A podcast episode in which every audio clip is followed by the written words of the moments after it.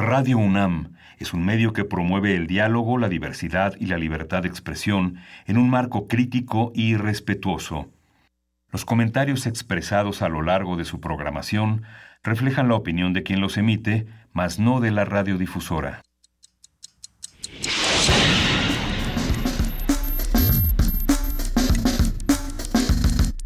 Primer movimiento. El mundo desde la universidad.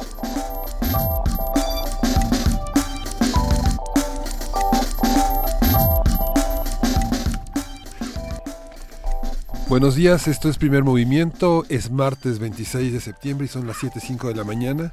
Buenos días, Juana Inés César, nuestra jefa de información. Buenos días, Miguel Ángel, Luisa Iglesias, ¿cómo estás? Pues aquí estamos en una, en una ciudad que sigue atravesando por un momento crítico, pero que además debe tener memoria, no solamente de una ciudad que debe tener memoria, un país que debe recordar lo que ha pasado para poder reconfigurarse. Eh, como bien saben, hace, se cumplen tres años de, de la noche de Iguala, se cumplen tres años de Ayotzinapa y seguimos sin encontrar a nuestros 43 estudiantes. Pues bueno, ¿qué decimos más que... Eh, por supuesto, refrendar la indignación, pero también la acción y la organización de la ciudadanía. Eh, por su, ayer, ayer me desvelé un poquito, muy poquito, viendo este documental en TV UNAM eh, de Temoris Greco, justamente sobre, la, sobre lo que ocurrió en Ayotzinapa, un documental lleno de evidencias, un documental lleno de testimonios, eh, que además aparecen voces muy importantes, desde Lorenzo Meyer hasta Pepe...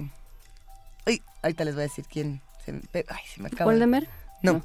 No, no, no. Pepe. Ahorita les digo, ahorita les digo. Pero bueno, está lleno de, de seres con estas voces tan importantes que escuchamos todo el tiempo, con evidencia Rebeldes. Pepe Rebeldes, perdón. Y si ya los habíamos escuchado, y si ya sabemos exactamente lo que pasó, y si tenemos todo enfrente, la pregunta es ¿por qué no es distinto? ¿Y por qué sigue habiendo ¿Por qué desaparecidos? sigue pasando lo mismo? ¿Por qué sigue pasando lo mismo? ¿Por qué sigue habiendo tantísimas personas que se nos van quedando en, el camino y que nadie sabe dónde están y que un día salieron de Centroamérica y nadie sabe dónde está, eh, que un día los vieron en, eh, con el ejército, que un día los vieron salir y nunca más los han visto regresar.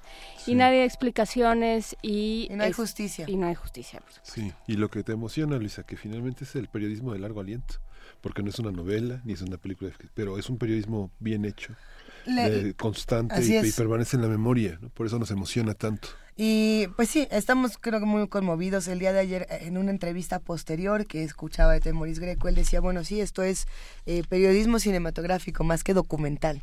¿no? Y, y habrá que ver cómo le damos seguimiento, no solamente al trabajo de Temoris, sino de todos los periodistas que se han encargado de no quitar el dedo del renglón y que bueno, pues se les agradece siempre su trabajo.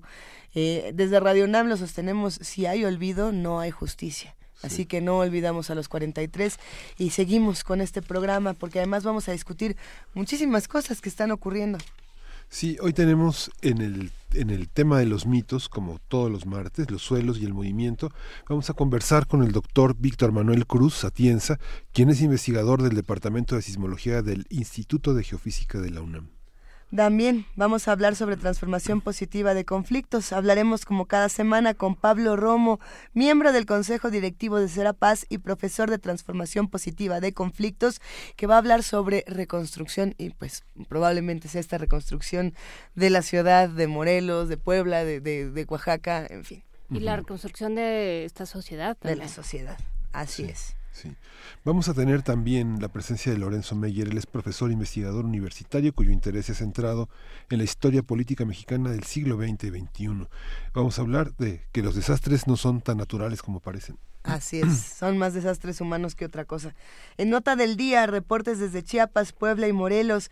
Vamos a hablar con María de Jesús Peters, reportera de Cuadratín Chiapas. Hablaremos también con Ernesto Aroche, fundador, codirector y reportero de editor, editor del lado B, portal independiente de noticias. Y también hablaremos con Benjamín Nava, periodista y escritor de Morelos. La poesía necesaria, tan necesaria hoy, te toca a ti, Luisa. Me toca a mí la poesía necesaria. Muy bien. No, no le toca a Miguel Ángel. a ti Es que yo pensé que le tocaba a. Miguel Ángel. Sí, Sí. te toca a ti. ¿Me toca a mí? Yo me equivoqué, sí. Ah, Esta es una gratísima sorpresa porque los poemas de Miguel Ángel siempre nos llenan de, de felicidad. Vamos a tener en la mesa en la mesa de hoy acciones colectivas, qué son, para qué sirven. Vamos a conversar con un eh, con Arturo Alcalde, quien, Justiniani, quien es abogado y asesor laboral, y Eugenio Narcia, Eugenio Narcia Tobar, que también es abogado, los ambos son abogados democráticos muy concentrados en el tema laboral, pero que han abordado toda una serie de nuevos modelos, de nuevas formas de organización en torno a las reformas estructurales que propuso el gobierno federal en esta administración. Los invitamos a que se queden con nosotros de 7 a 10 de la mañana a través del 860 de AM, del 96.1 de FM, de www.radiounam.unam.mx y por supuesto a que se sumen a la transmisión de TV UNAM que comienza a las 8 de la mañana en el canal 120, 20.1 o en www.tv.unam.mx y si lo que les gusta es el Facebook Live lo pueden hacer a través de Diagonal TV UNAM. Eh, quédense con nosotros ya va a empezar la curaduría musical y hoy es el turno de Gastón García Marinosi. Él es periodista y escritor, como ustedes saben, y hoy nos va a ayudar a refugiarnos. ¿Cómo estás, querido Gastón? Hola, ¿cómo están? Bien, pues acá andamos. Qué bueno, muy bien. ¿Cómo va todo? Bien, he estado pensando mucho eh, en qué música sí vamos a poner hoy y al final buscando canciones que hablen de un poco de nosotros, de lo que necesitamos en estos días caí recurrentemente eh, en la voz de, Mercedes Sosa, así que seleccioné unas cinco canciones para poner hoy cantadas por, por Mercedes Sosa, porque me parece que siempre está relacionada su música a, a momentos importantes de, de nuestras sociedades, a la solidaridad, al amor, a la ternura. Así que bueno, hoy, hoy tenemos a, a, a Mercedes y las canciones que traje eh, eh, son unas versiones particulares que hizo para el último disco que grabó, que se llamó Cantora, un disco precioso lleno de, colaboraciones con, con muchos artistas de Latinoamérica, de España, eh, como Caetano Veloso, Joan Manuel Serrat, Vito Páez, Charlie García, Gustavo Cerati, Shakira, Julieta Venegas, de todo, ¿no? Y, como ella dice en un documental de ese disco que todos cantan con mucho amor, algunos cantan bien, otros no tanto. Oye, qué Porque ella era muy sincera siempre, pero todos lo hacían con, con mucho amor. Los que traje creo que todos cantan más que bien y la primera canción que vamos a oír se llama Samba del Cielo, que es una canción que le compone especialmente Fito Páez a, a Mercedes para cantar en este disco y lo hacen junto a Liliana Herrero, que es una gran cantante de, de folclore argentino y que un día vamos a dedicarle una curaduría, a quien más o menos Mercedes nombra su, su heredera, ¿no? Liliana, Liliana Herrero. Entonces Liliana Herrero, Fito Paez y, y, Mercedes van a cantar Samba del Cielo. Luego junto a Joan Manuel Serrat, las aquellas pequeñas cosas. Junto a Daniela Mercury va a cantar el clásico de Chico Buarque, O qué será, que yo estos días he pensado mucho en esta canción, porque O que será es como el himno de cuando la gente empieza a reunirse a pesar de todo, cuando la gente se, se une más allá de, cualquier autoridad y de cualquier imposición y van saliendo a la calle. Para mí ese himno eh, puede significar muchísimo, ¿no? Luego vamos a cantar, eh, no lo vamos a cantar, o sí, cada quien en su coche, en su casa, Himno de mi corazón, una canción de los abuelos de la nada, un clásico del rock eh, argentino de los 80 que Mercedes Sosa canta aquí con, con León Gieco. Y finalmente una canción de mucha esperanza se llama Razón de Vivir que hace junto a Lila Downs. Todas estas canciones son del disco Cantora, que recomiendo mucho, lo busquen, está en, streaming eh, en cualquier lado para, para oírlo, porque la, el último disco, La Herencia, que deja esta gran cantante argentina reuniéndose con sus colegas y, llenando de, canciones maravillosas. Pues eh, muchas gracias, muchas gracias Gastón, porque además eh, es como si alguien te comparte sus, su receta del caldito de pollo, de, de aquello que te hace sanar, ¿no? Exactamente. Para, para, tú no estabas cuando, cuando vivimos el 85, eh, pero bueno, pero nos traes esto para que aprendamos a sanar de otra manera. Te lo agradecemos muchísimo, Gastón García Marinozzi, y vamos a escuchar a Mercedes Sosa con Fito Páez. Con Fito Páez y Liliana Herrero, creo que es una canción que habla mucho de, de estos días nuestros, se llama Samba del Cielo. Muchas gracias.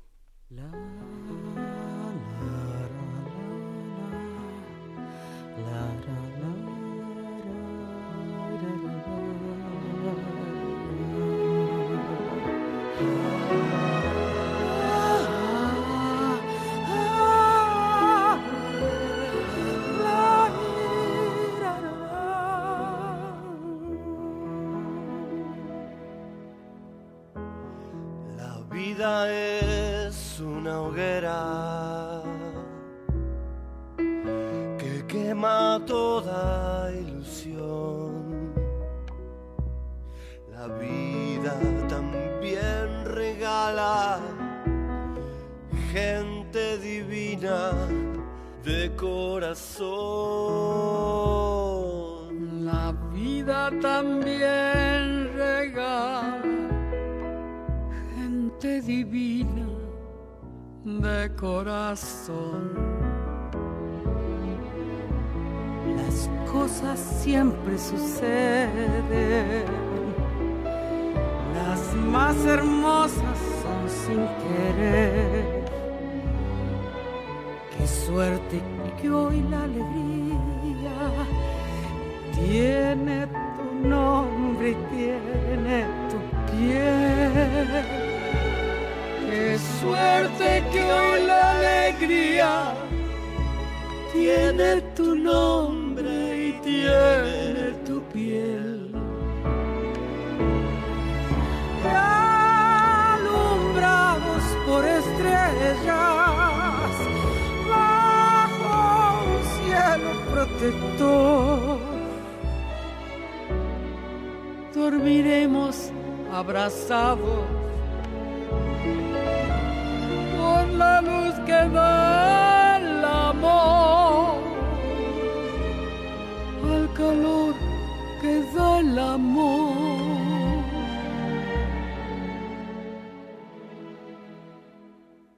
La vida me ha dado mucho pero también me quitó. Vida es este río de maravillas y de dolor. La vida es este río de maravillas y de dolor.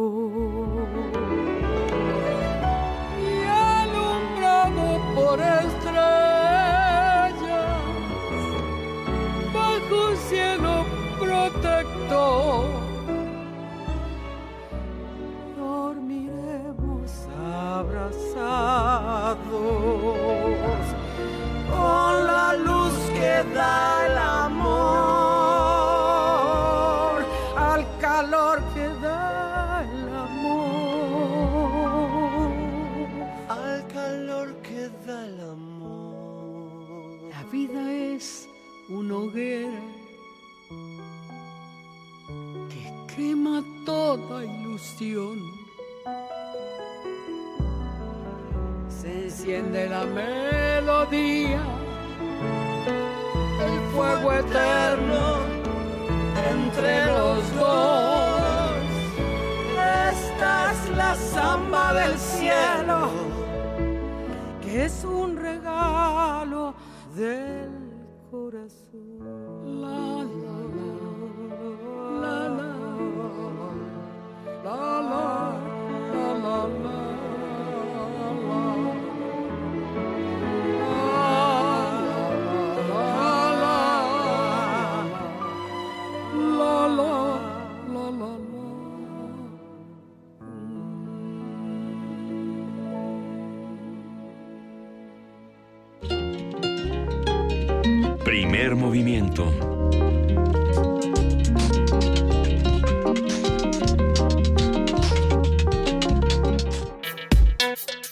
Martes de mitos. México está ubicado en una de las regiones con mayor actividad sísmica del mundo, en el área conocida como el Cinturón Circumpacífico. La alta sismicidad en el país se, se, debe principalmente a la interacción entre las placas de Norteamérica, la de Cocos, la del Pacífico, la de Ribera y la del Caribe, así como a fallas locales que recorren varios estados. La placa norteamericana se separa de la del Pacífico, pero está muy cerca de la del Caribe y choca contra las de la Ribera y Cocos. A esto se debe la ocurrencia de sismos. Hoy vamos a conversar sobre movimientos en distintos tipos de suelos con el doctor Víctor Manuel Cruz Atienza.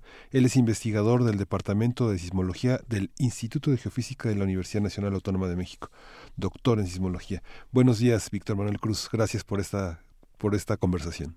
Buenos días a todos. Gracias por la invitación, por el espacio. Doctor, nos da mucho gusto escucharlo, como siempre, y creo que es importante, eh, a unos días de distancia, sí, tratar de entender desde la ciencia qué fue lo que pasó y por qué pasa. Eh, podemos arrancar por ahí qué son estos sismos, a qué se deben. Sí, con mucho gusto. Bueno, a ver, eh, estos últimos dos sismos, grandes terremotos que tuvimos el día 7 y 19 de septiembre, son dos sismos que si bien no son de lo más común en México, no son de lo más común, pues sí no son extraordinarios.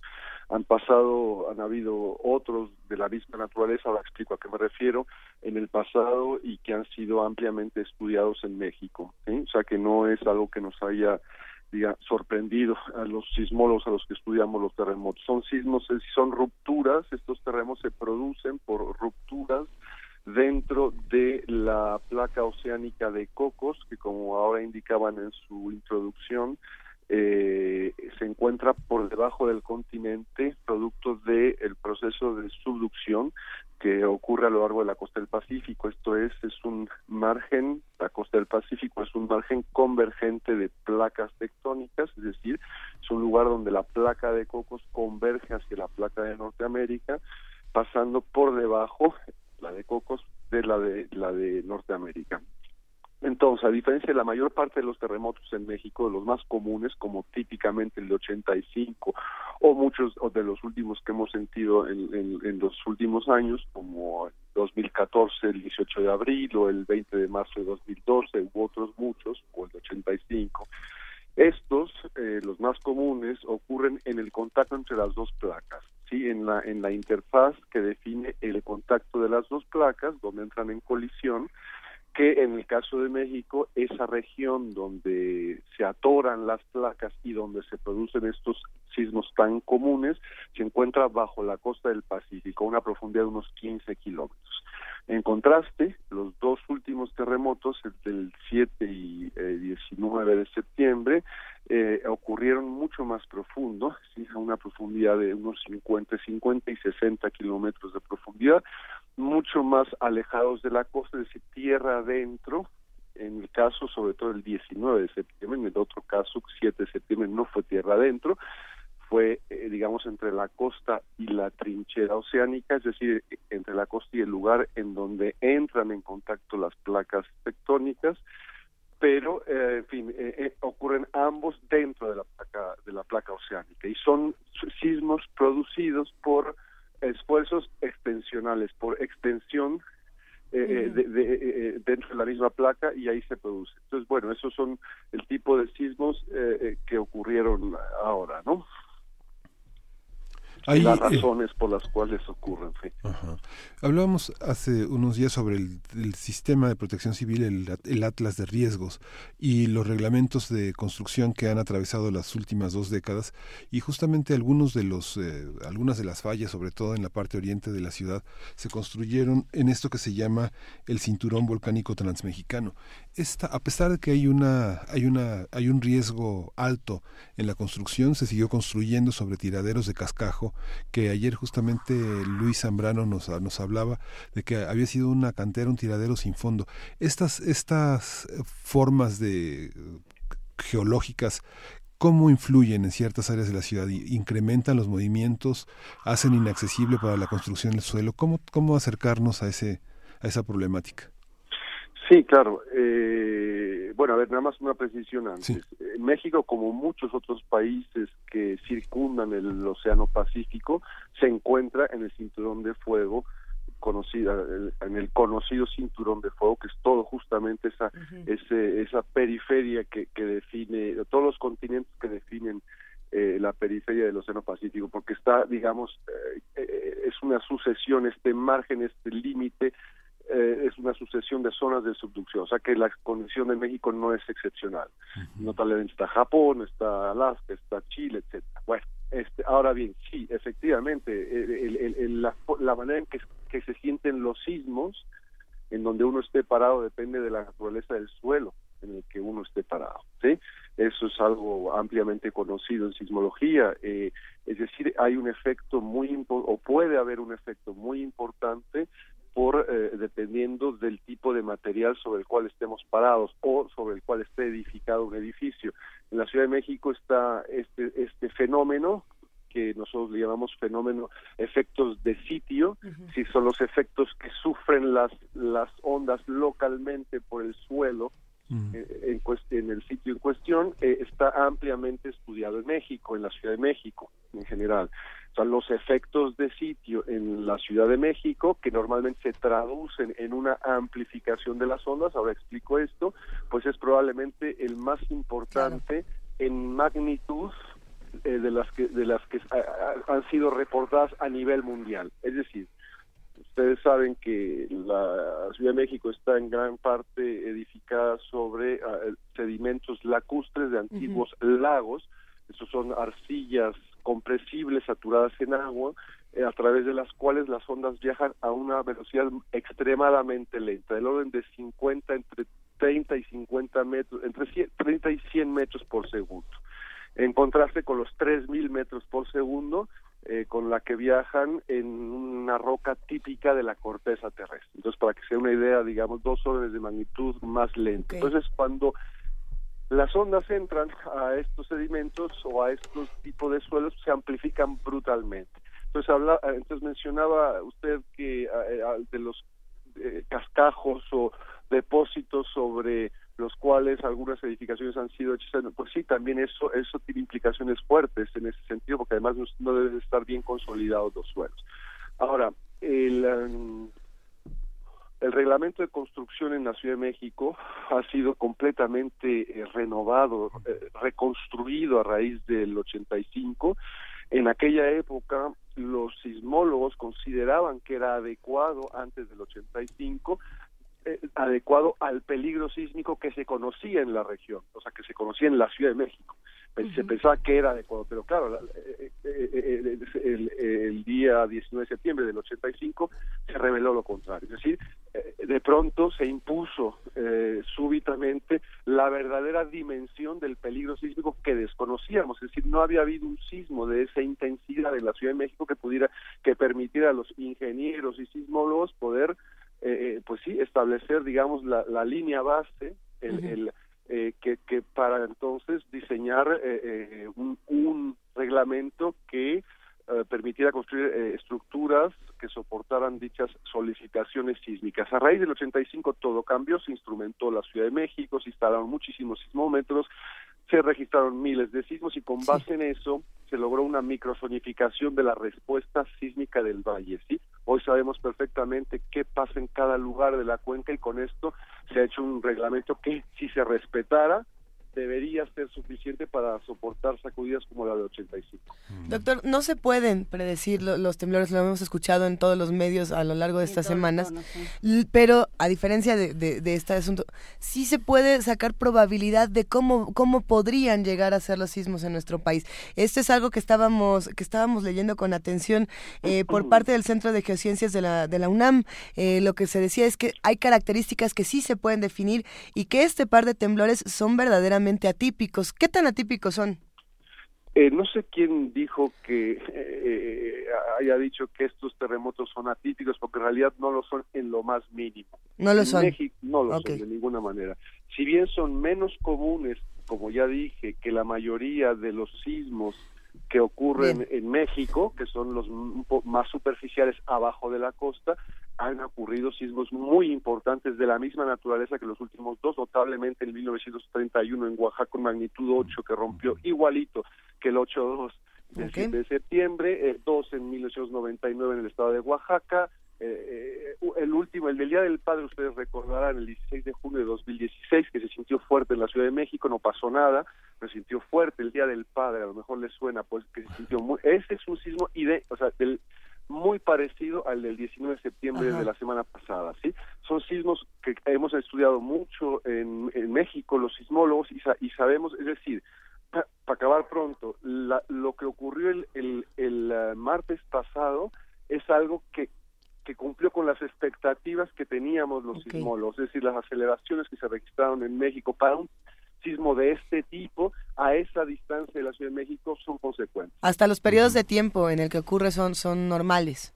Eh, eh, a ver, eh, son menos son menos comunes, Ok. no- eh, sí, pero pero pero justamente hablando de la probabilidad de la que mencionaban hace un momento, Ujú. que a- hay una forma de estimar el peligro sísmico que es probabilista, pues Sí. resulta que estimaciones de, ese, de esa índole para este tipo de sismos, eh, fíjese, fíjese, eh, de- de- demuestran que la probabilidad de que la aceleración del terreno exceda un cierto umbral, digamos, de peligrosidad, Sí, sí, sí. eh, eh, en un año es la misma que un sismo de, eh, de, digamos típico de subducción de la costa o sea que aunque sean menos comunes eh, eh, eh, la probabilidad de que se exceda esa esa aceleración en la Ciudad de México es tan alta por año como eh, para los otros terremotos entonces estamos hablando de algo eh, eh, eh, eh, eh, pues eh, eh, esperado y, y- y, eh, en, en México no Sí. A ver, eh, Víctor Manuel Cruz Atienza, entonces eh, el tipo de suelo que tenemos hace que las ondas viajen de manera más lenta, por lo tanto que se sienta más, ¿es, es ¿entendimos bien? Eh, cuando viaja, eh, cuando una onda pasa de un medio en el que se está propagando a otro donde viaja mucho más lento, su amplitud se dispara, crece muchísimo, se amplifica el movimiento, entonces sí es correcto. O sea, ¿tendríamos que seguir construyendo en la Ciudad de México? ¿En Claro esta zona sí. lacustre? Claro que sí, ¿por qué no? Para eso es la ingeniería, para eso es el conocimiento, es decir, a lo que voy es, si conocemos cuál es el peligro sísmico, de qué tamaño es, cuál es la naturaleza del suelo, pues justamente la ingeniería sabe cómo reso- enfrentar ese problema para diseñar estructuras que estén bien cimentadas y bien estructuradas para soportar las solicitaciones sísmicas que máximas que esperemos del terreno. Es como todo, ¿no? Eh, los aviones pueden volar a pesar de, de ir a esas velocidades y sufrir esos cambios de presión, etcétera. ¿no? O sea, sí se puede, a pesar de la adversidad que, que representa el tipo de suelo de la Ciudad de México, justamente sabemos construir para que no haya riesgo. ¿Y qué le tenemos que pedir a una construcción? Entonces, pensando en que vamos, en que hay muchas zonas que se van a reconstruir, pensando en todos estos edificios que se van a volver a levantar, en, en teoría, ¿cómo tendrían que ser? A ver, eh, a ver, eh, muchos nos preguntamos desde el día eh, martes pasado si los edificios que fallaron, ¿a qué se debió? ¿Cuál fue la principal razón por la que fallaron esos edificios? Y no hay evidencia hasta el momento, por supuesto hacen falta estudios mucho más detallados de expertos en la materia, que indique que esos edificios colapsaron por que haya deficiencias en el reglamento de construcción. Sí, o sea, si las fuerzas, los ingenieros usan algo que se las fuerzas, eh, eh, eh, mm, eh, fuerzas de, de, de mm, diseño, sí, que son lo que consideran ellos para eh, diseñar las estructuras, de- depende con depende de las aceleraciones máximas esperadas del suelo. Entonces, a lo que voy con todo esto simplemente es que eh, hasta el momento no hay evidencia de que el reglamento actual de la Ciudad de México, repito, habrá que revisar con más detalle, pero hasta ahora no no hay evidencia de que hay, haya sido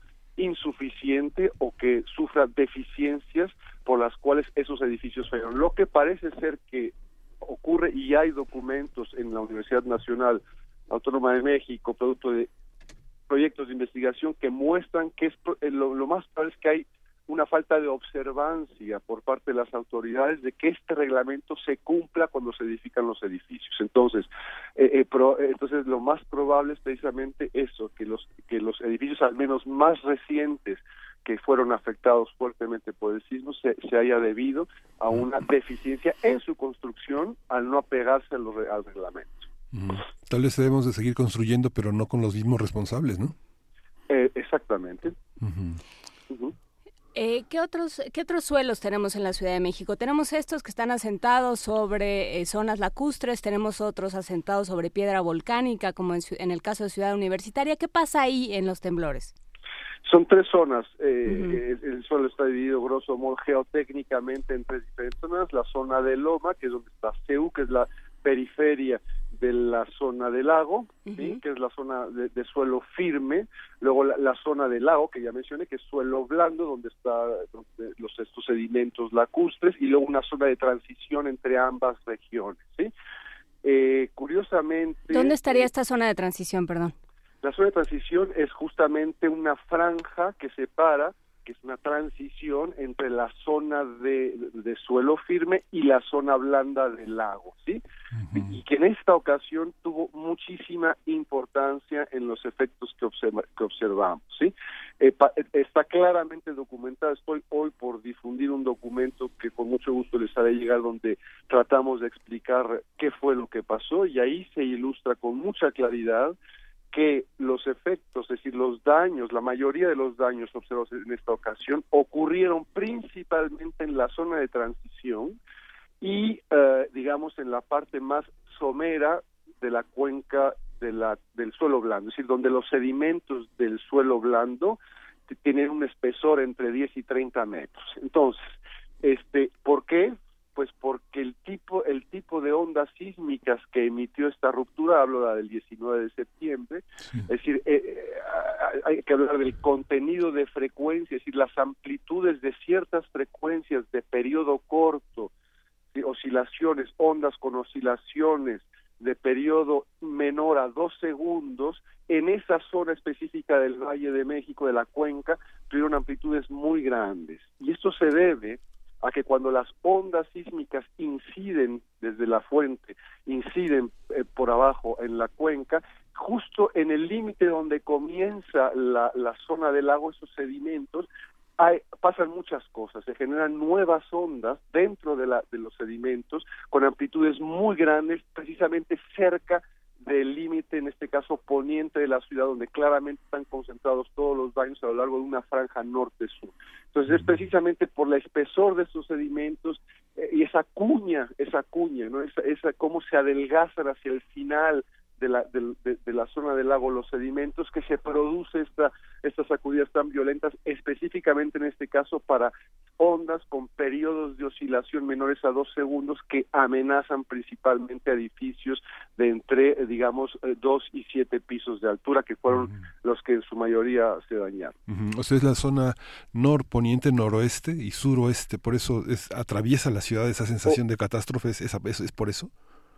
Sí, es precisamente por eso, es decir, pero al oeste, no es una franja norte-sur más o menos que va del norte hacia el sur, en la parte, en el límite poniente de la zona del lago del de Valle de México. Sí, fíjese que tuve oportunidad de recorrer eh, la avenida Ignacio Zaragoza desde Los Reyes hasta el aeropuerto y las oscilaciones del lado izquierdo, digamos, yendo de Los Reyes hacia el aeropuerto, tiene unas irregularidades, mucha gente les llama socavones porque, bueno, están como es muy... La es, la palabra, es la palabra del momento, pero si un auto circula a más de 50 kilómetros por hora, corre el riesgo de volcarse y, y, y, de golpearse en las defensas. ¿Cómo se puede construir con una irregularidad de suelo que permea en calles, avenidas y en, y en zonas habitacionales tan tan irregulares que, que, que hay es, de, verdaderos este, riesgos pero desde el 2014 están están anunciados cómo sí. se pudo seguir construyendo así claro a ver eh, primero eh, estos estas depresiones o irregularidades de la superficie eh, normalmente no se deben a las sacudidas de un sismo. No. Digo, no, no sé si en este Ajá. caso se hayan podido pronunciar más por las sacudidas, lo ignoro, pero principalmente es por la extracción de agua en, la, en el subsuelo mexicano de la ciudad, ¿sí? sí. O sea, que, que supo, esta extracción de agua supone una subsidencia del, del de la de la capa lacustre, o sea, de la zona del lago, una subsidencia, es decir, un hundimiento del suelo a, a, a velocidades eh, escandalosas. Estamos sí. hablando de más de 60, del orden de 60 centímetros por año en las zonas donde más rápidamente se, se, se, se subside, se, se, eh, eh, se baja el suelo, ¿sí? Y entonces este tipo de depresiones o, o de deformaciones eh, se debe mucho debido a eso y está teniendo implicaciones, ya está documentado también, sí. eh, importantes en la respuesta sísmica del suelo de la Ciudad de México. Es esta compactación de las arcillas eh, debido a la extracción de agua eh, está haciendo que eh, lo que llamamos nosotros los periodos naturales de vibración del suelo, que tiene mucho que ver con con la, amplificación de las ondas que mencionaba hace un momento, está cambiando, de tal forma que un edificio que en 85, por ejemplo, supongamos, fue construido eh, para soportar eh, solicitaciones sísmicas de cierto tipo en el sitio en el que fue construido, hoy puede ser que ya la respuesta sísmica de ese mismo sitio, es decir, las frecuencias en las que las ondas se amplifican más, esté cambiando, o más bien haya cambiado, ya está documentado, estamos hablando de cambios importantes, tal forma que en realidad, eh, eh, eh, digamos, las estructuras en la Ciudad de México, algunas o muchas de ellas, me refiero a las que están en la zona del lago, están sintiendo el suelo en el que están edificadas está cambiando debido a esta compactación. bueno, ese es un tema importante, pero para responder precisamente, pues es claro que se puede, a pesar de esta subsidencia, de esta complejidad de la naturaleza del suelo, de, de la cuenca, claro que se puede construir, como ya dije hace un momento, eso es la ingeniería, es un desafío que los ingenieros saben resolver, la cuestión es tener la digamos, la voluntad política de, eh, de, obligar que se cumplan los las normas que se dicten para garantizar su seguridad. Y, justo la ingeniería este, progresa y se sabe cada vez más. Sin embargo, por ejemplo, la, esa línea del metro que circula ahí, por lo menos cada 15 días dos estaciones están cerradas y las líneas, las vías férreas desalineadas. Eso no sé exactamente cuál es el costo de esa reparación permanente que tiene esa estación del metro, pero ¿qué pasa con esas situaciones de, transportes como este un transporte tan pesado como los vagones del metro? En un solo así, ¿se tendría que seguir viviendo con un presupuesto para corregir cada 15 días una línea que separa?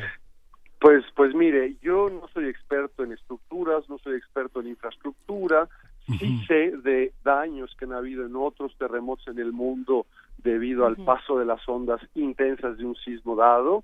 Eh, y a ver, pero lo que sí podría decir yo, digamos, un poco intuitivamente, es que en particular, eh, a ver, solo hay dos alternativas. O se diseñan eh, vías, en este caso férreas del metro, que, que soporten deformaciones transitorias inducidas por las ondas sísmicas, de tal forma que no sufran una una deformación permanente, es decir, que no se quede, que no queden chuecas después del sismo, que eso debe suponer costos enormes a la rigidez de una de una vía, de un de una cimentación para estas vías que soporte este tipo de de, de, solicitación, eh, me imagino que debe ser muy caro. Entonces, y también pensemos que es relativamente extraordinario que haya sacudidas tan intensas. Entonces, sí, a ver, uno no puede dejar de construir el metro en la Ciudad de México porque es vital para la vida de la, de la ciudad. Entonces, ahí sí es un hay que encontrar un compromiso entre los costos que supone la reparación que ahora se tiene que hacer en este caso, o bien eh, eh, eh, ver si es factible, yo lo ignoro, repito, no soy experto en, en la materia, el costo que supone construir una cimentación o una estructura que albergue estas vías que eh, digamos, impida que ocurran estas deformaciones, ¿no? Sí.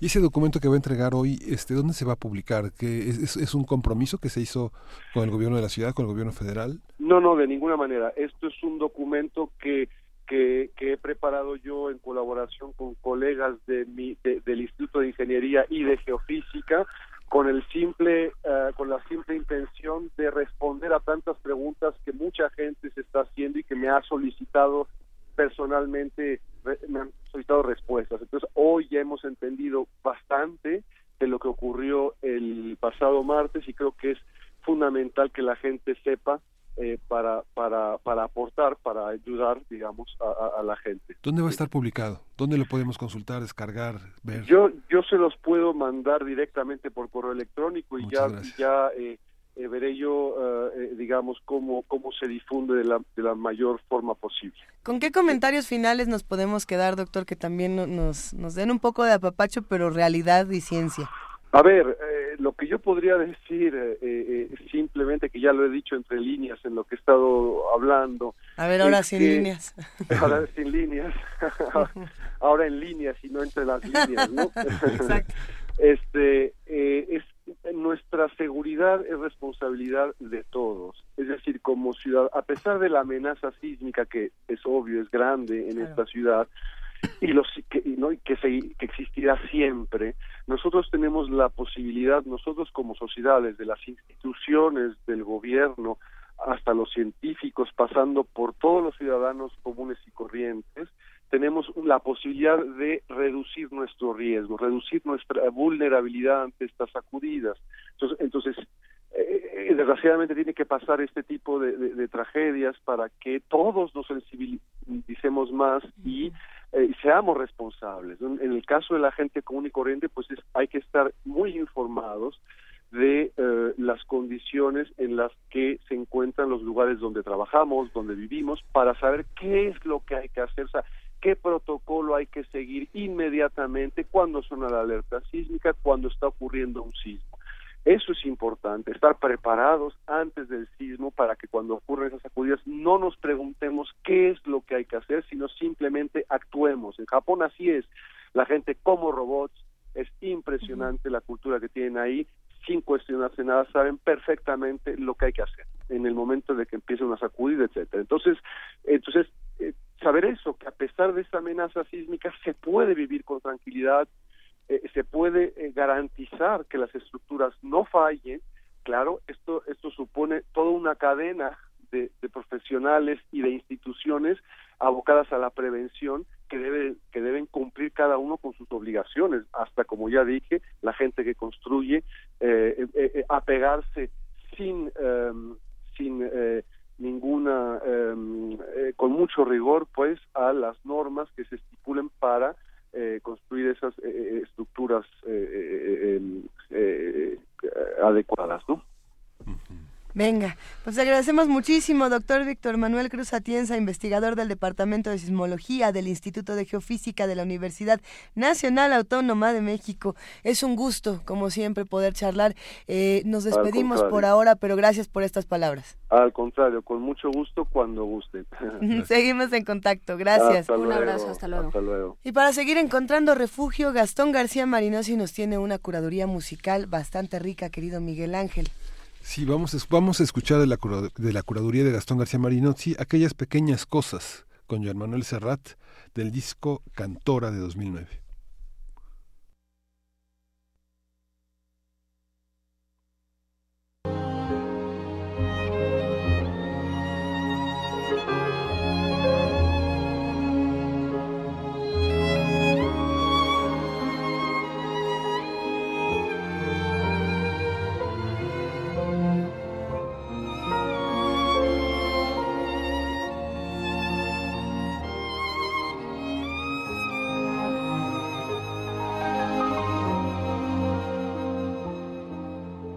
Uno se cree que las mató el tiempo y la ausencia.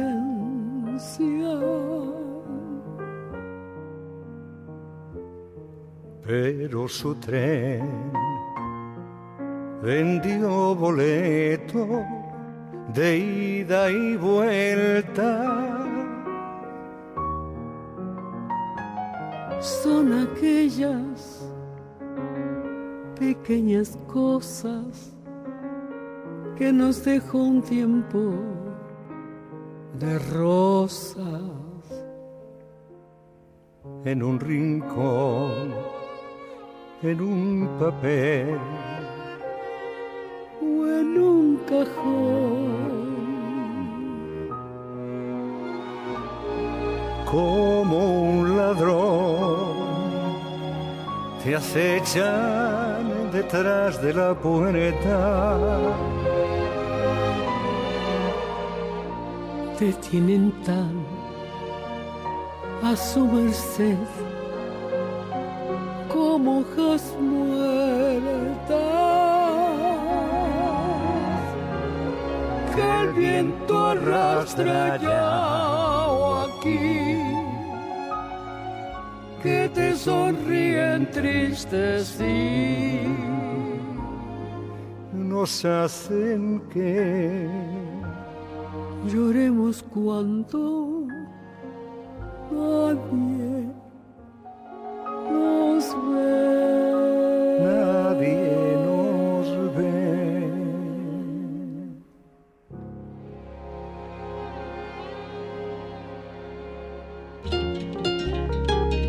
Primer movimiento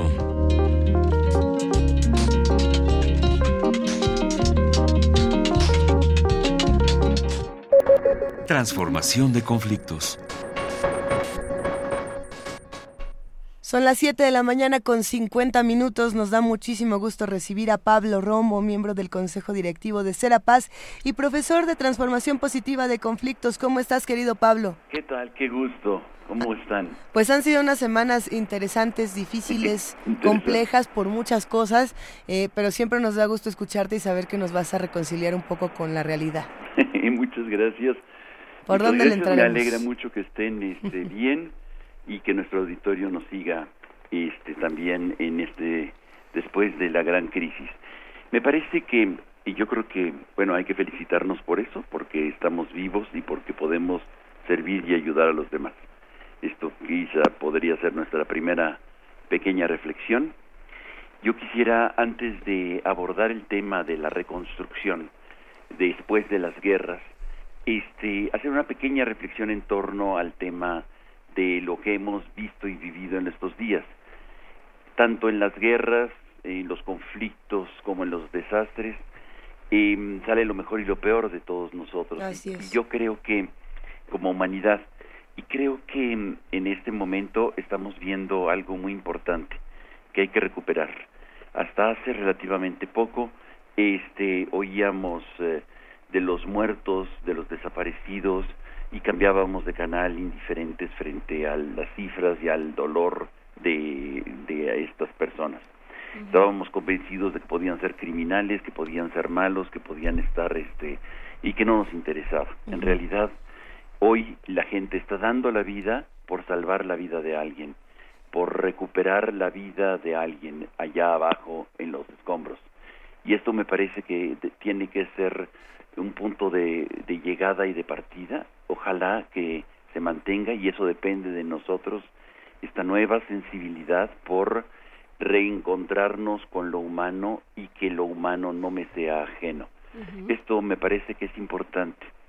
Y pasando ya al tema de nuestra de nuestro día que es la reconstrucción, muchos han comparado los desastres con em, las guerras y son teatros de guerra y los han considerado porque los actores que hemos visto muchas veces en la calle son eh, eh, militares, gente de guerra. Y creo que esto nos confunde un poco. Y creo que eh, tendríamos nosotros que hacer una reflexión de que no es un desastre lo mismo que una guerra. Que no nos confundamos y que no nos confundan para no mantener el continuum del sentido de un desastre que el, que el de una guerra. Ciertamente, en ambos casos, como dice el doctor Puente, los desastres naturales no existen, son desastres sociales. Así es. Y las guerras también son creaciones humanas. En ambos casos eh, tienen que ser deconstruidas o transformadas positivamente por manos humanas. La naturaleza va a seguir actuando, pero este la reducción de los riesgos de los de la vulnerabilidad este depende del riesgo en que nosotros estamos haciendo las cosas y, y que estamos aceptando vivir en esa situación.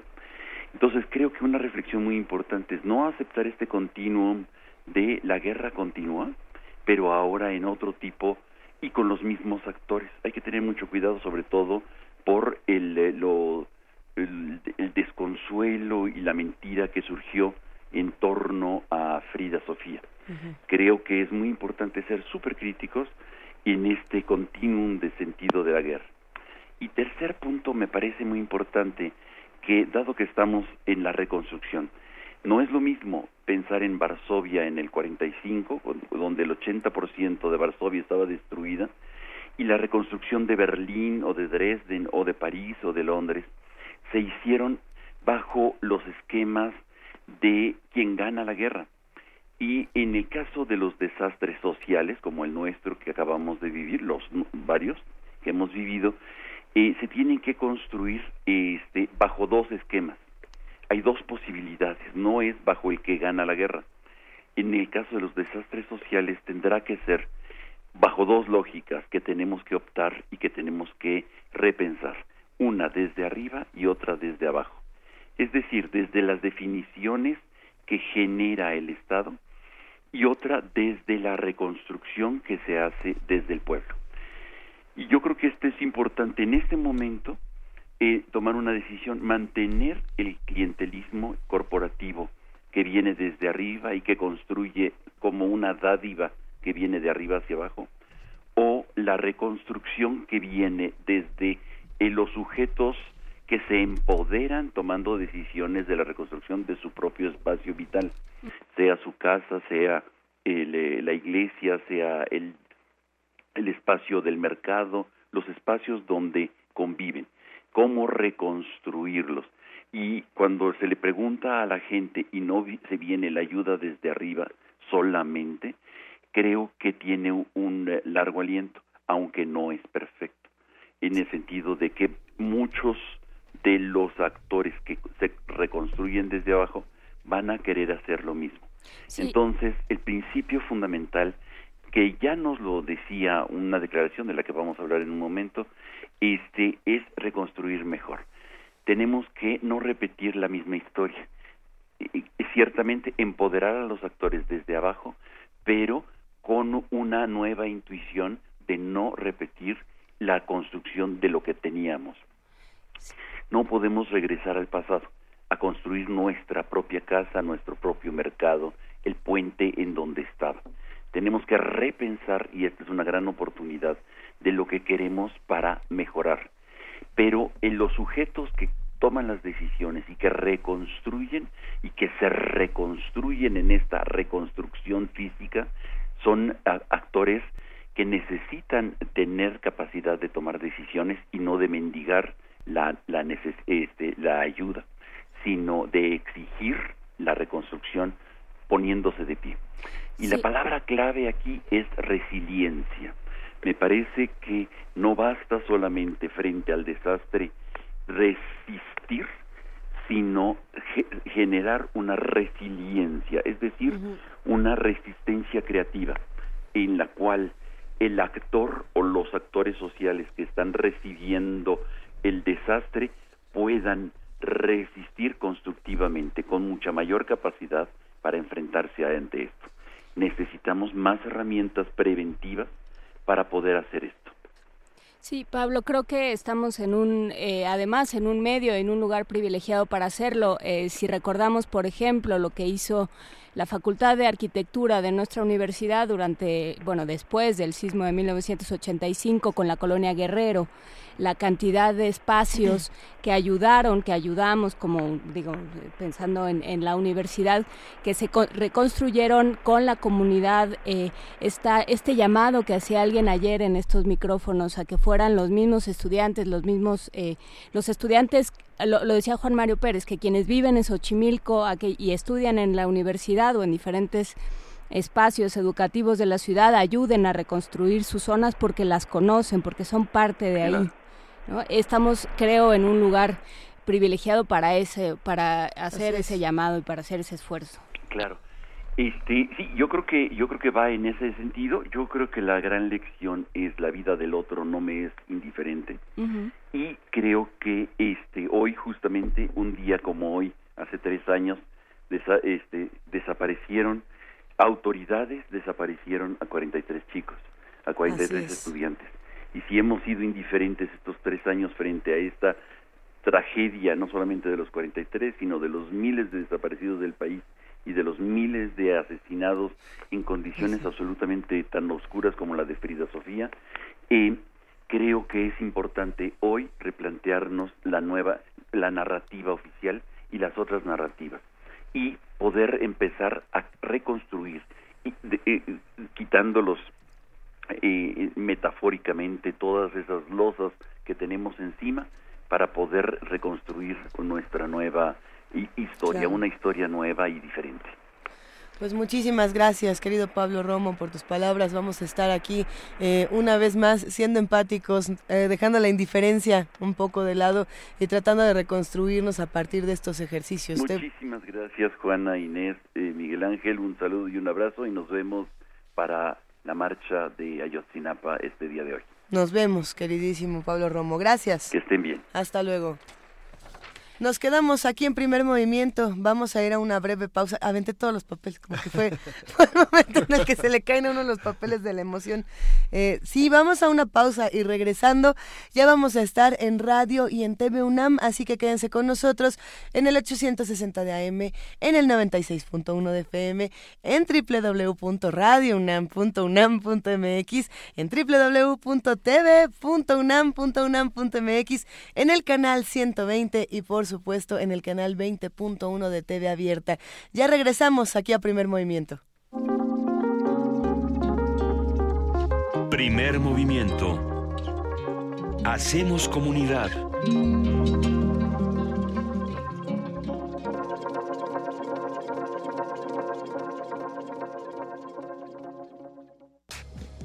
Cine, teatro, danza, museos, La oferta cultural de la Ciudad de México es una de las mayores a nivel mundial.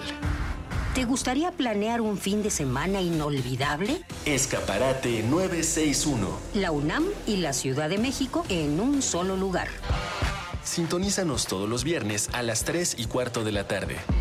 Y aprovecha todo lo que esta gran ciudad tiene para ofrecerte. Escaparate 961. Por el 96.1 de FM. Radio UNAM. Experiencia sonora.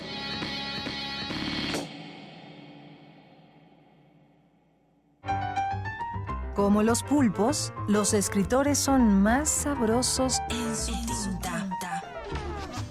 Una producción del Instituto de Energías Renovables de la UNAM. Lunes y miércoles al mediodía por el 96.1 FM. Radio UNAM. Habla Enrique Ochoa, presidente nacional del PRI. Hoy los priistas pensamos hacia adelante para asegurar que no haya retrocesos en el país. La revolución de hoy es una revolución incluyente y cultural, es pacífica y es intergeneracional. La revolución de hoy es tecnológica y digital. Se hace desde las aulas y se impulsa con energías renovables. Aquí empieza una etapa todavía más importante. ¡Que viva México!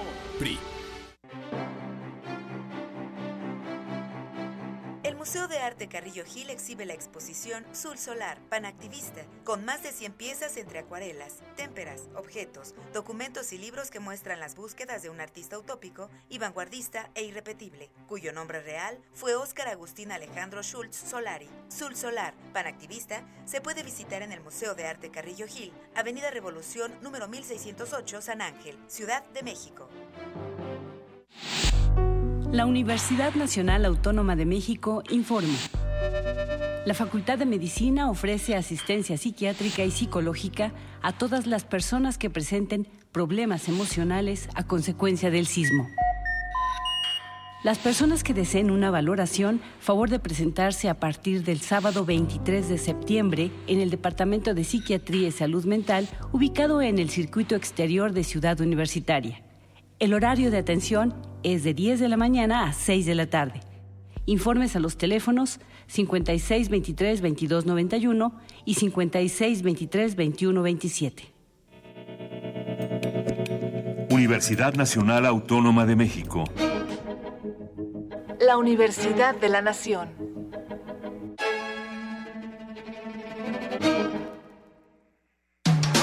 Búscanos en redes sociales, en Facebook como Primer Movimiento UNAM y en Twitter como P Movimiento o escríbenos un correo a primermovimientounam@gmail.com. Hagamos comunidad. Muy buenos días, los saludamos otra vez, ahora a través de radio y de TV UNAM. Hola a todos los que nos están observando a través del 120 o del 20.1 de TV Abierta, o del Facebook Live, Diagonal TV UNAM, o desde dónde nos están escuchando. Escríbanos, estamos en arroba P Movimiento, Diagonal Primer Movimiento UNAM. Querida jefa de información, buenos días, Juana Inés de ESA. Buenos días, eh, Luisa Iglesias, Miguel Ángel Quemain. Hola, Miguel Ángel. Buenos días a las dos, nuevamente. Pues aquí estamos listos para seguir discutiendo en un día difícil, en un día en el que tenemos que hacer un ejercicio de memoria, no solamente para pensar qué ha pasado 32 años después con todo lo del, lo del terremoto del 85 y ahora el del 2017, sino también pensar qué vamos a hacer con estos tres años de Ayotzinapa. Ya lo decía en esta primera hora para todos los que no nos estaban observando o no nos estaban escuchando, Pablo Romo, ¿cómo hacemos para que para no olvidar y hacer justicia desde un ejercicio de empatía y, de sacudirnos un poco la indiferencia, ¿no? Que creo que es algo importante que él está apuntando. ¿Cómo, cómo ven este asunto. Sí, creo que esto que decía Pablo Romo durante la primera hora, eh, primero eh, Víctor Manuel Cruz Atienza, que hablaba de, eh, de en qué suelos estamos viviendo y qué es lo que tenemos que, que hacer al momento de reconstruir, qué es lo que tenemos que pedir uh, como, como sociedad. Y también Pablo Romo, de otra manera, no desde no desde las ciencias naturales, digamos, desde la geofísica, sino desde las ciencias sociales y la transformación de conflictos, diciendo eh, se va a reconstruir aquello que, y se va a reconstruir de la mejor manera aquello que reconstruyamos nosotros, aquello que la misma sociedad civil decida que quiere cambiar, ¿no? En, en un sentido metafórico, pero también en un sentido estructural y físico, por supuesto. Así que... Sí, lo que recordaba, Luis, el, el, el testimonio de Temoris Greco, el documental que, sí. como bien decías, es un periodismo cinematográfico y que mantiene viva la memoria y que, bueno, justamente hoy, yo creo que mucha gente que va a la marcha de hoy va a tener presente también esas imágenes, por esos supuesto. recuerdos de muchos personajes que bien decías en la mañana, uno no quiere acordarse por lo nefastos que son, pero finalmente tenemos que recordarlos. Pues es que uno no quiere, presentes. uno no quiere acordarse porque piensa que ya todo es distinto. Sí. Y no, y, y no. tres años después no hemos encontrado a nuestros 43 estudiantes, no se ha hecho justicia, seguimos con estas mismas personas, en, en solamente las movieron del lugar. Y pero siguen, siguen desapareciendo las personas. Y seguimos desapareciendo. Vamos a ver cómo articulamos toda esta indignación en acción, eh, si van a salir a marchar, si no, ¿qué, ¿qué, qué, es lo que están pensando hacer el día de hoy. Nos gustaría saberlo, nos gustaría hacer comunidad con todos los que nos ven y con todos los que nos escuchan. Y bueno, pues los invitamos a que se queden un momento más con nosotros porque tenemos por aquí una nota importante. Primer movimiento.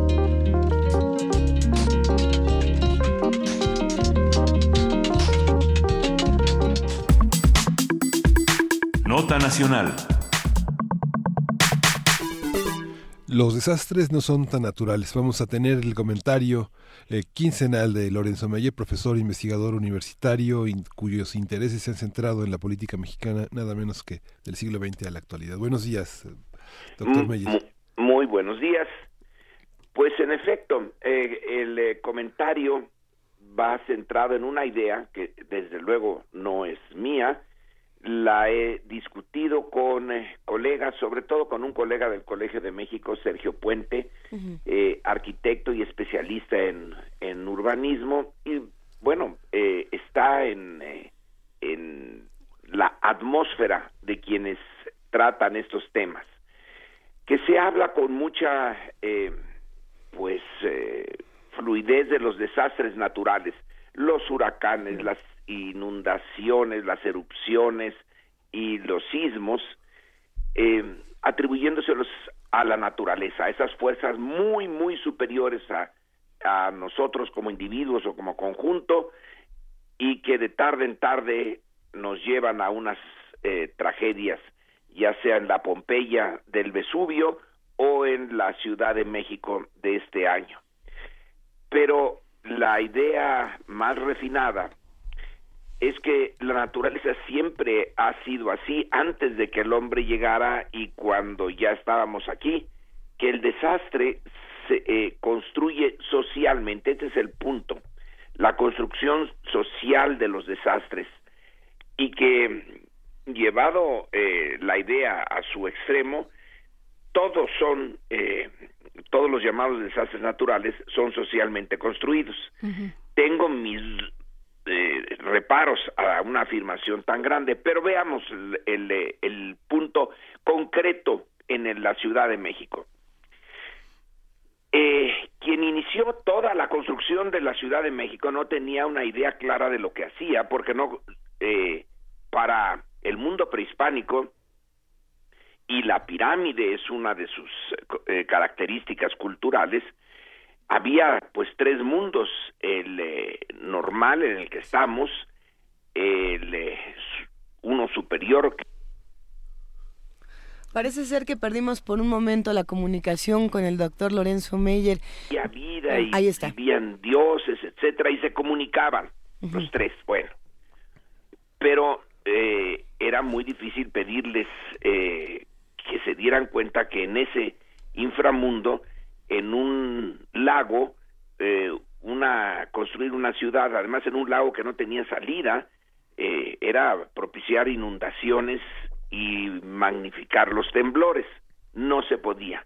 Ya en la época colonial, los españoles cuando eh, vivieron este fenómeno, eh, decidieron, por ejemplo, en Guatemala, la Capitanía General, cambiar la ciudad capital inicial a otra. Entonces ahora tenemos a Guatemala y a la antigua Guatemala, que es una ciudad muy interesante, llena de ruinas, porque un eh, temblor pues acabó con ella y decidieron cambiar la capital a un sitio lejano a los volcanes que tenían eh, allí a la vista.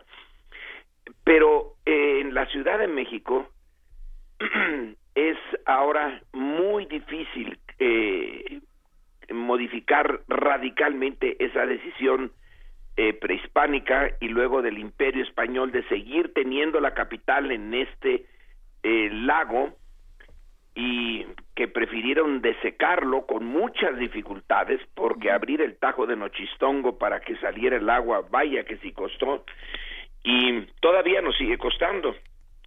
Mancera todavía no logra eh, dominar enteramente esto del desagüe, pero el subsuelo, bueno, pues ese es sí ni modo de cambiarlo.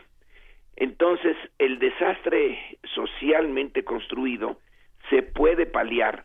No somos ya responsables de eh, que se haya hecho la ciudad aquí, fueron generaciones anteriores, muchas, y cambiar la ciudad completamente es eh, económicamente imposible, inviable. En, no queda más que una salida. Que las construcciones se hagan en función de que va a volver a temblar y que los sismos pueden ser hasta del 8% de magnitud y hay que hacer las construcciones para que superen hasta el 9% eh, de en la escala de, de Richter. ¿Es posible hacerlo? Sí, sí es posible. Cuesta, cuesta mucho, muchísimo. Pero viendo nada más los edificios en el Paseo de la Reforma, esas monstruosidades que ninguno de nuestros antepasados pensó que podrían eh, hacerse aquí, bueno, pues ahí están, para bien y para mal, ahí están esas eh, enormes edificaciones. Sí es posible hacer eh, edificios antisísmicos en la Ciudad de México, pero cuestan. Ahora, ya tenemos por creo que estamos llegando a conocer técnicamente las posibilidades de la construcción. Otro problema es la corrupción, porque el, eh, podrán estar muy bien hechos los estudios y decir un edificio aquí de seis pisos o más bien decir, aquí en esta colonia Roma, en esta colonia Condesa, no se construyen edificios de más de cuatro pisos. Y listo. eh, lo cual a los dueños del terreno, a las constructoras, no les parece. Eh, se están construyendo de todas maneras edificios grandes, pueden ser habitables, pero se necesita que sigan al pie de la letra las indicaciones, las nuevas indicaciones. Los planes y los planos podrán estar muy bien hechos, pero ¿quién los supervisa? Los supervisan, pues, personajes de las delegaciones que son susceptibles a ese mal terrible que tenemos en México. Lo tienen en todas partes, pero en México lo tenemos de manera más aguda, que es la corrupción.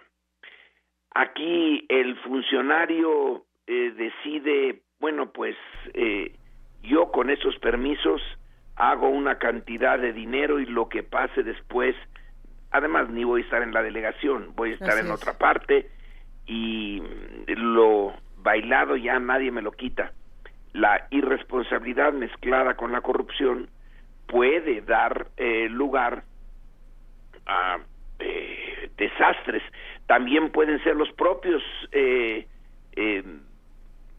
dueños del, del, terreno que reciben un permiso de construcción para tantos pisos y le echan uno más, como sería en el de la escuela Repsamen, eh, que fueron los propios dueños los que aumentaron la altura de la edificación y con unos pesos eh, fuera de proporción.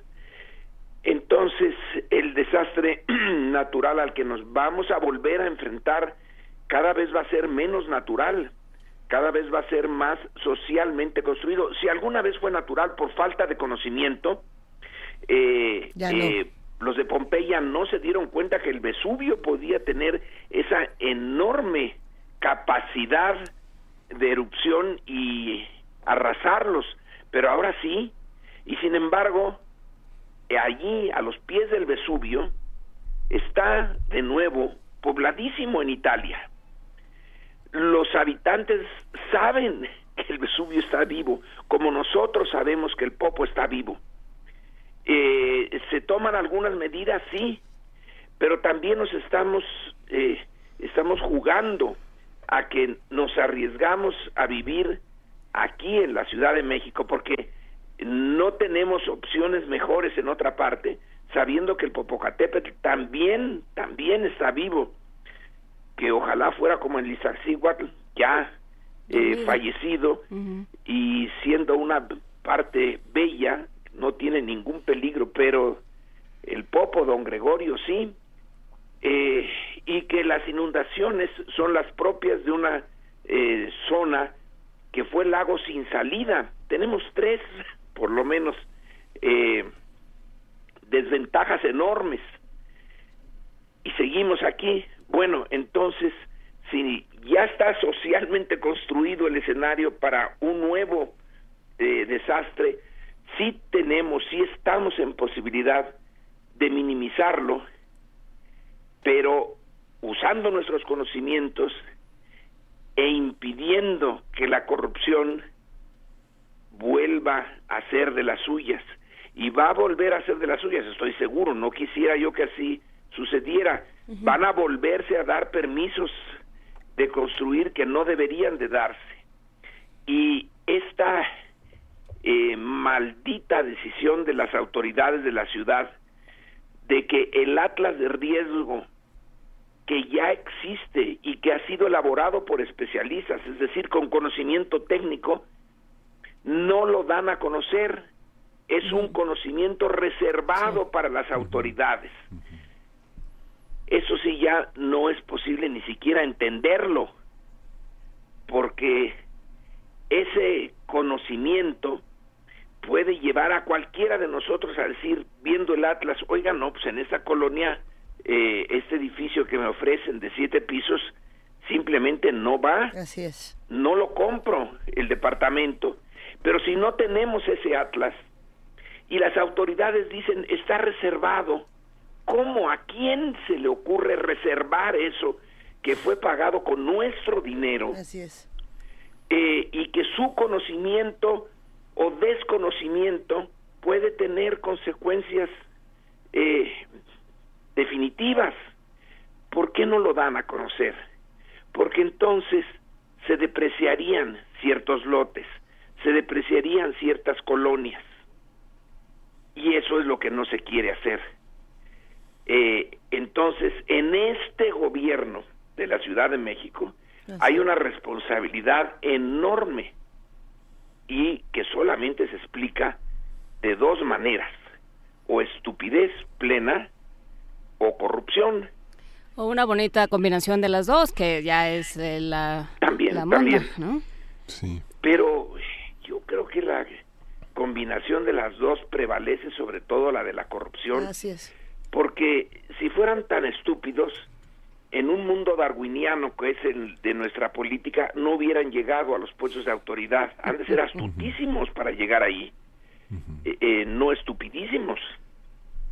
En fin, el comentario, y no quiero sí, tal vez habría fuentes fuentes de consulta para ese atas de riesgo. Yo he tenido oportunidad de ver atas de riesgo pues, este, que corren las, en las, en las pantallas de los ingenieros que están en el sistema de protección civil y corre de acuerdo a las estaciones, digamos que en la parte pluvial, en la parte de, secas, o sea, todo el tiempo se va coloreando de zonas en capas, en, en capas en las que los riesgos cambian por los vientos, por la contaminación, hay todo tipo de riesgos en el mapa, es extraordinario. Yo creo que difícilmente las computadoras con las que tenemos se puede ver con claridad, pero yo creo que debería haber estaciones para consultar justamente. Exactamente, eh, a la hora de que uno va a comprar o, o a construir, eh, puede uno pedirle a un especialista, vaya y consulte y dígame eh, cómo, cómo está este predio en el que quiero, quiero construir este edificio.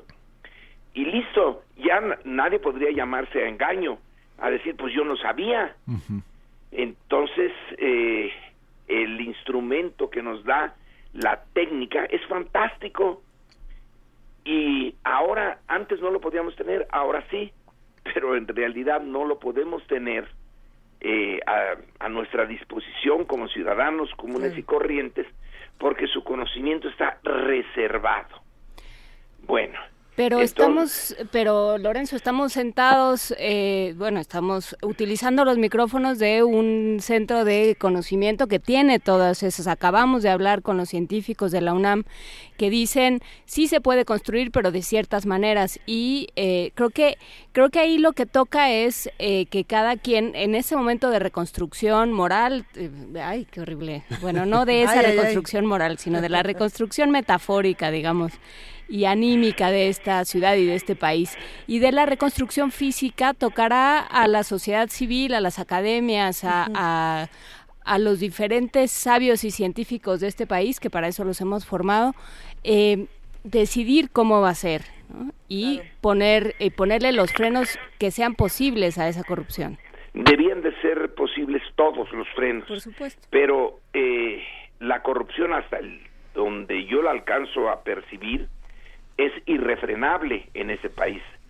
Eh, eh, eh, es uno de los de nuestros grandes males. En fin, teniendo conciencia de eso, creo que hay que, en la medida de nuestras posibilidades, cada uno de nosotros, enfrentarnos a la corrupción ahora en la reconstrucción, donde se abren un montón de oportunidades, otra vez, de perversidades para la reconstrucción. El, y monto de, recursos que se van a usar. Y el hacerlo mal, para que se vuelva a repetir, son dos posibilidades. Robarte los recursos y hacer las cosas mal, teniendo ya la conciencia plena eh, de lo que eso significa, bueno, pues eh, a usar todas nuestras capacidades políticas y de toda naturaleza en este nuevo proceso penoso, necesario, pero aminorar la posibilidad de estos desastres socialmente construidos, que la sociedad disminuya esa posibilidad, ojalá pudiéramos disminuirla hasta cero. Quizá teóricamente se pueda, sí. pero realistamente lo que lo, lo más eh, a donde podemos llegar es a disminuirla disminuyámosla, teniendo conciencia de que los desastres, y con esto termino, no son naturales. Así es. Son socialmente construidos, como decía mi colega Sergio Puente. Y es algo que hemos discutido mucho en este espacio, Lorenzo. Eh, me parece que si hay una posibilidad remota matemática de que se pueda disminuir a cero, sí se puede. El asunto es generar estrategias que no sean a corto plazo, sino a largo plazo para decir, muy largo, quizá el más, pero no perder de vista que hay un objetivo y es que sea cero. Exacto, muy bien puesto, que sea cero. Pues sí. Si no, si no pensamos en el cero, vamos a estar siempre pensando que del mal el menos. Y, gracias a, a, seres como tú, nosotros aquí en Primer Movimiento decidimos que no, que la posibilidad es que sí se pueda disminuir a cero la corrupción. Y el día que eso se pueda, México habría sido o será eh, un país infinitamente mejor de lo que es ahora. También se puede ser un país mejor. Se puede, querido Lorenzo Meyer. Un comentario final, eh, no solamente sobre los desastres sociales, los desastres humanos, sino también de lo que esperamos el día de hoy para las movilizaciones de los tres años de Yotzinapa. La movilización. En el antiguo régimen, cuando todavía al 100% éramos eh, dominados por el priismo, toda movilización independiente era una afrenta a ese sistema, un peligro para ese sistema. Era como kriptonita para Superman. cualquier movilización independiente. Por eso pasó lo del 68 y muchas cosas similares. Ya ese sistema no existe, pero tampoco existe el eh, sistema que queríamos. Eh, la antítesis, un sistema eh, democrático. Todavía y aún en el sismo se vio que en momentos determinados la Marina, el Ejército, la Policía querían cerrar, cercar eh, las zonas eh, específicas del desastre y expulsar a la sociedad civil, que no se metiera. Bueno, son parte, eh, polvos de aquellos lodos. Las movilizaciones son importantísimas, las movilizaciones independientes, y el no, no olvidar lo de los 43, el seguir eh, exigiendo, es incomprensible, inaceptable además, que un gobierno de un país moderno no pueda dar una respuesta Así es. a una pregunta muy clara. El, en septiembre de, de 2014, la policía local mató a seis, aprendió a 43 jóvenes y los desapareció y ese gobierno no puede dar una explicación. Esto sucedió en una ciudad, no en no en un desierto. Estaban allí todos los elementos de poder del Estado, estaba el 27 batallón, estaba Policía Federal, Policía Estatal, Policía Local, y después de tres años no pueden dar una respuesta. Si 43 estudiantes hubieran sido detenidos y desaparecidos por la policía en otro país, diríamos, esto es una barbaridad. Una de dos, o son extraordinariamente ineptos, o son parte de ese crimen, o son los criminales. La eh, frase que apareció desde 2014 eh, entre en las manifestaciones de protesta es de fue el Estado. Hay algunos teóricos, y yo estoy interesado en uno de ellos, se llama Philip Abrams, que dice el Estado no existe, nunca ha existido, es una ficción. El Estado como esa estructura en donde cabemos todos y nos protege a todos y nos representa a todos jamás ha existido. Bueno, pero para los de Ayotzinapa sí existió, porque el Estado es el ejército, la policía, el gobernador, el presidente municipal, eh, y sí fue ese Estado.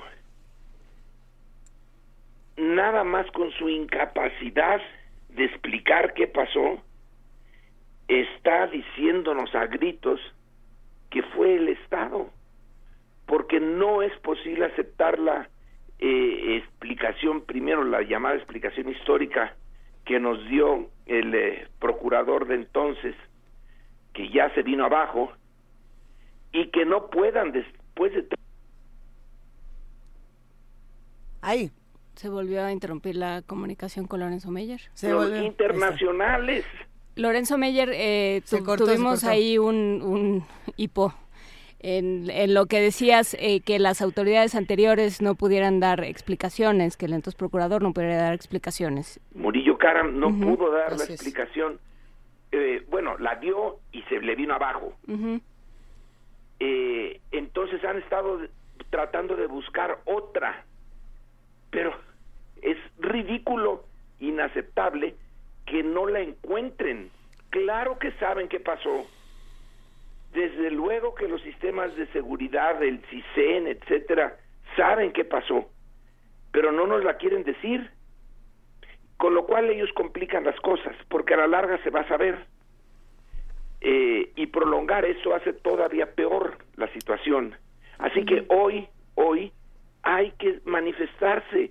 Esa es una de las maneras no muy eh, redituables, pero es una manera interesante de poner en jaque lo que queda, y queda mucho, del antiguo régimen, para abrirle la puerta a ese que nunca entró en el 2000, pero que queremos que entre, que es un sistema distinto, lo más cercano a la democracia que podamos.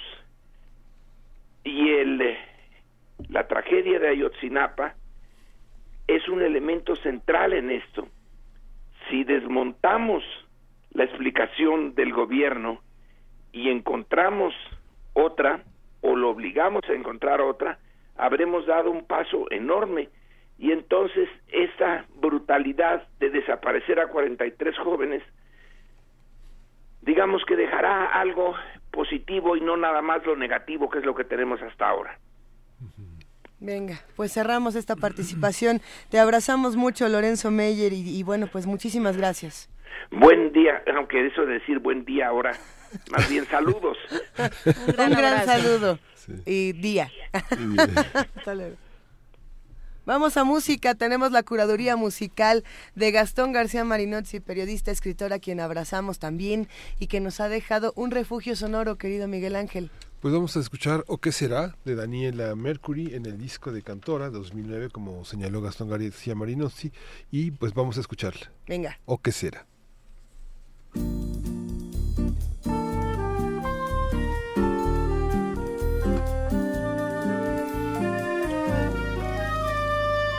O que será, que será que andam suspirando pelas alcovas?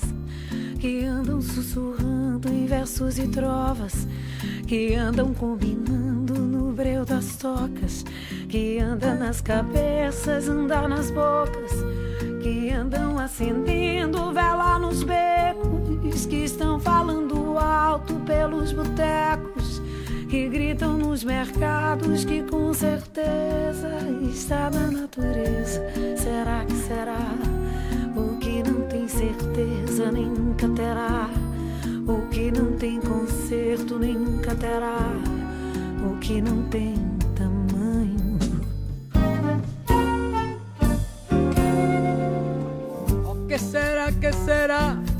Que viven las ideas de los amantes que cantan los poetas más delirantes, que juran los profetas embriagados, que están las romerías de mutilados, están las fantasías más infelices, no sueñan de mañana las meretrices, no piensan los bandidos, los desvalidos, en todos los sentidos será y será que no tiene decencia ni nunca tendrá, que no tiene censura ni nunca tendrá, que no tiene sentido. É, o que será, que será que todos os avisos não vão evitar? Porque todos os risos vão desafiar. Porque todos os sinos irão repicar. E todos os hinos irão consagrar. E todos os meninos vão desinvestar. E todos os destinos irão se encontrar. E mesmo o Padre Eterno que nunca foi lá. Al ver aquel infierno lo bendecirá, que no tiene gobierno ni nunca tendrá, que no tiene vergüenza ni nunca lo que no tiene juicio. Bada, bada, bada, ba.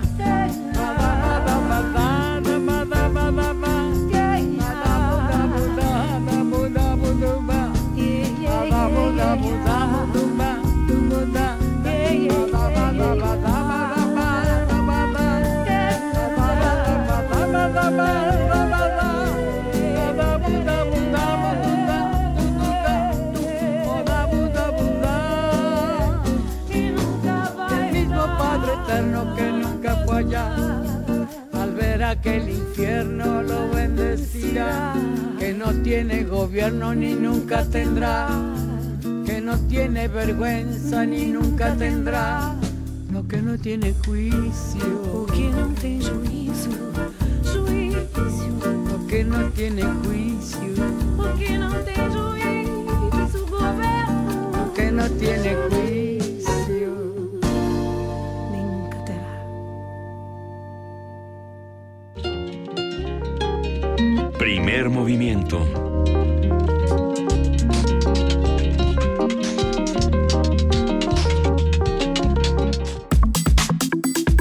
Nota del día. En Oaxaca, 41 municipios fueron afectados por el sismo de magnitud 8.2 del 7 de septiembre, que provocó la muerte de 78 personas y daños en 60.000 viviendas y 1.500 escuelas. El temblor también destruyó 300 edificios de uso público. Se estima que en 120.000 es el número de damnificados. Muchos de ellos no quieren regresar a sus viviendas ante el temor por las constantes réplicas. Chiapas es otra de las entidades más afectadas por el mismo sismo. De acuerdo con cifras oficiales, hay daños en 58.365 viviendas, de las cuales 5.495 son pérdida total. Las escuelas dañadas son 2.000. La mayoría de las afectaciones se concentran en 27 municipios de la región centro, La Frailesca e Istmo Costa. En Puebla, 112 municipios enfrentan daños múltiples por el sismo del pasado martes. De acuerdo con cifras parciales, las viviendas afectadas suman 12.500. Algunas de estas casas se ubican en el corredor de Atlisco, Izúcar y la Mixteca. El terremoto también provocó daños en 163 iglesias. Ayer el gobierno estatal anunció el inicio de la reconstrucción de escuelas y hospitales. En Morelos han fallecido 74 personas. Hay 200 heridos, daños en 20.000 viviendas y 186 planteles educativos.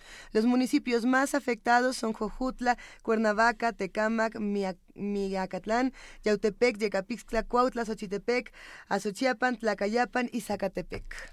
Vamos a conversar para, este, para, para hacer un recorrido informativo con María de Jesús Peters, ella es reportera de Cuadratín en Chiapas, con Ernesto Aroche, que fundó y codirige, es reportero y editor del Lado B, este portal que comentábamos tan bonito, tan, tan eficaz de noticias, y Benjamín Nava, que es periodista y escritor de Morelos. Vamos a abrir con Ernesto Aroche. Hola Ernesto, ¿cómo estás? Muchas gracias por esta conversación.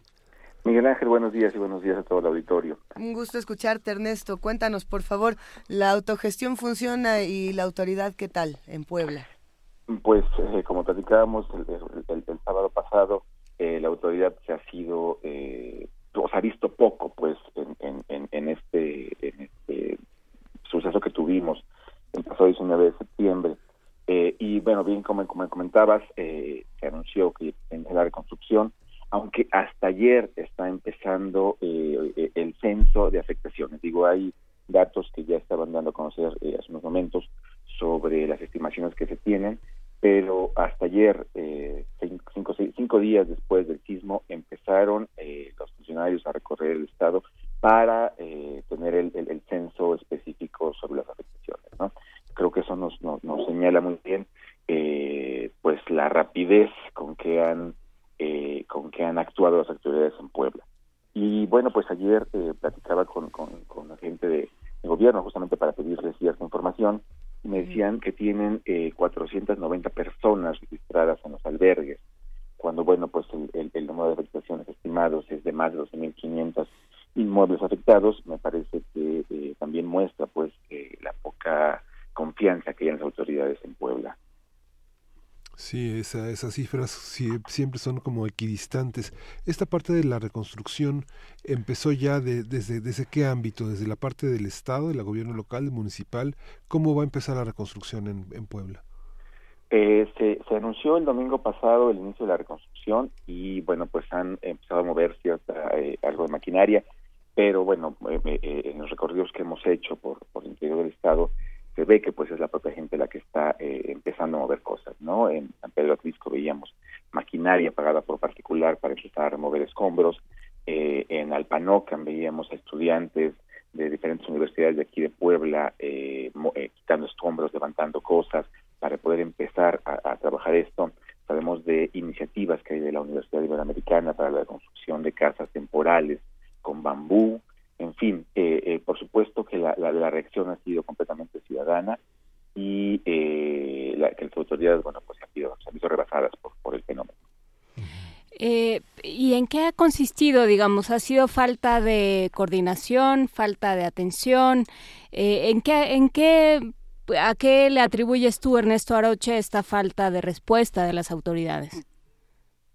Eh, me parece que sí ha habido falta de coordinación en, la respuesta, pero también me parece que eh, el gobierno atípico que tenemos en este momento, digo, un poco podría pensar que, que por ahí puede venir la respuesta, ¿no? Eh, eh, tenemos un gobierno de un año, ocho meses, un, un, año, prácticamente es un gobierno de transición porque se decidió empatar las elecciones locales con las elecciones federales. Entonces eso generó un, un, eso, un gobierno muy, muy pequeño, muy corto, que eh, prácticamente lo que ha hecho ha sido pues como una administración o una continuación de lo que venía, pero también ha implicado cambios. ¿no? Entonces se puede un poco explicar tal vez el, el, el- la, la, la falta de rapidez o, o de coordinación en, en la respuesta institucional. O sea, por ponerlo en términos eh, de todos los días, era un gobierno que estaba nadando de muertito hasta el 2018 y de pronto tuvo que hacer labores de gobierno. Para, exactamente. Y además, eh, súmale el, el inicio de los del proceso electoral, ¿no? Este, que eso implica, bueno, pues movimientos de personas que están viendo hacia dónde van a brincar, qué, qué puestos eh, eh, eh, estaban estaban pues, buscando. Es decir, el, el, el periodo, digamos, que de gobierno real que tuvieron ellos fue de cinco o seis meses, ¿no? Sí, es todo un tema. Eh, tenemos por aquí el portal ladob.com.mx donde estamos consultando lo que está pasando en diferentes latitudes de Puebla y las imágenes siguen siendo impresionantes, muy a pesar de, de la respuesta de la sociedad civil y de lo emocionante que puede ser ver eh, cómo se organizan, cómo nos organizamos. Hay muchísimas cosas que no se van a poder hacer nada más con la sociedad, o sí se puede. ¿Qué, qué, ¿Cuáles son las mayores complicaciones en este momento, Ernesto? Eh, pues mira, yo creo que el problema sigue siendo la distancia. Eh, Puebla es un estado eh, grande y, y, y- Muy grande, y- sí. y con, eh, es decir, muchas de las comunidades más afectadas están bastante lejos, es complicado llegar.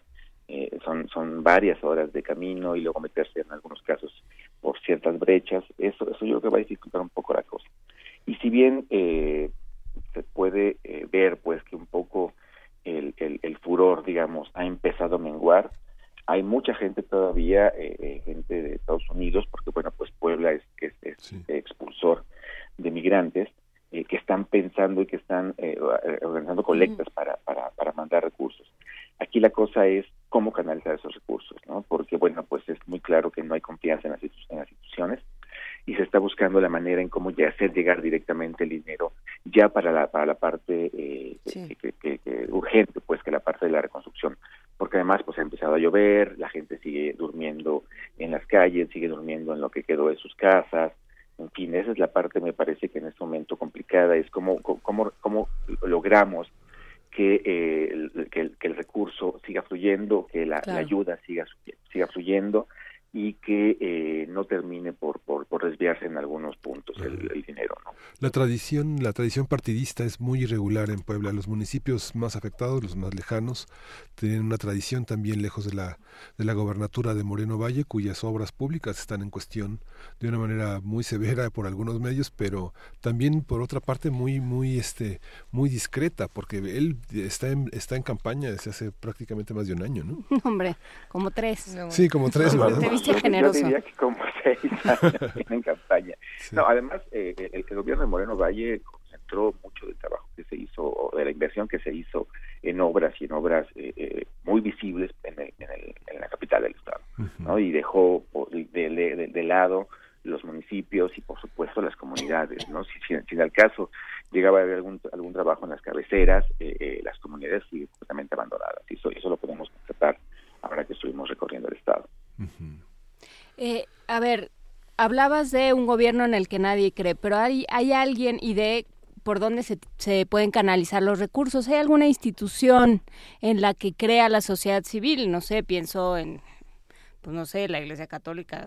¿Es, Pue- es Puebla? Así. Oiga. En la Iglesia Católica, pienso en la Cruz Roja, pienso en, en alguien en quien sí crean, alguien que sí esté ayudando a hacer esa labor de mediación y de, de, eh, pues como de fe pública que tendría que hacer el gobierno. La UAP. Pues mira, desgraciadamente no hay ningún actor en este momento eh, que haya tomado ese papel, ¿no? Eh, la, la ayuda ha ido llegando directamente a, la- a las comunidades por gente que va, que toma sus coches, que no, que se que se mueve, se moviliza hasta allá, que busca información de dónde están en- eh, eh, necesitando cosas para empezar a moverse.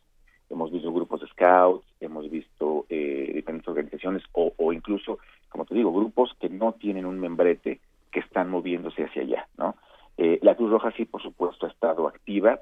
Eh, la Iglesia Católica le hemos visto muy poco, a pesar de que, digo, como, como, como tal, pues como institución, a pesar de que eh, también eh, ha sido un sector golpeado por la por el por el por el, por el sismo no se habla de, de al menos 200 iglesias con afectaciones algunas incluso que tendrán que ser demolidas o algunas que se cayeron completamente como en la sala. Este, pero eh, eh, en, terreno pues los hemos visto poco entonces no ha surgido un, un, actor importante que ayude a canalizar todo este asunto que no sea a través de los partidos políticos o que no sé, que además han sido completamente repasados, ¿eh? o de las instituciones estatales. Aquí eh, hicimos una crítica y un ejercicio de autocrítica de los medios de comunicación que, cubrían lo que estaba ocurriendo en la Ciudad de México. Eh, como editor, fundador, como director, ah, como reportero, como todólogo del lado B, eh, ¿qué crítica puedes hacer a los otros medios y también qué ejercicio de autocrítica puedes hacer a las coberturas que se están dando en Puebla?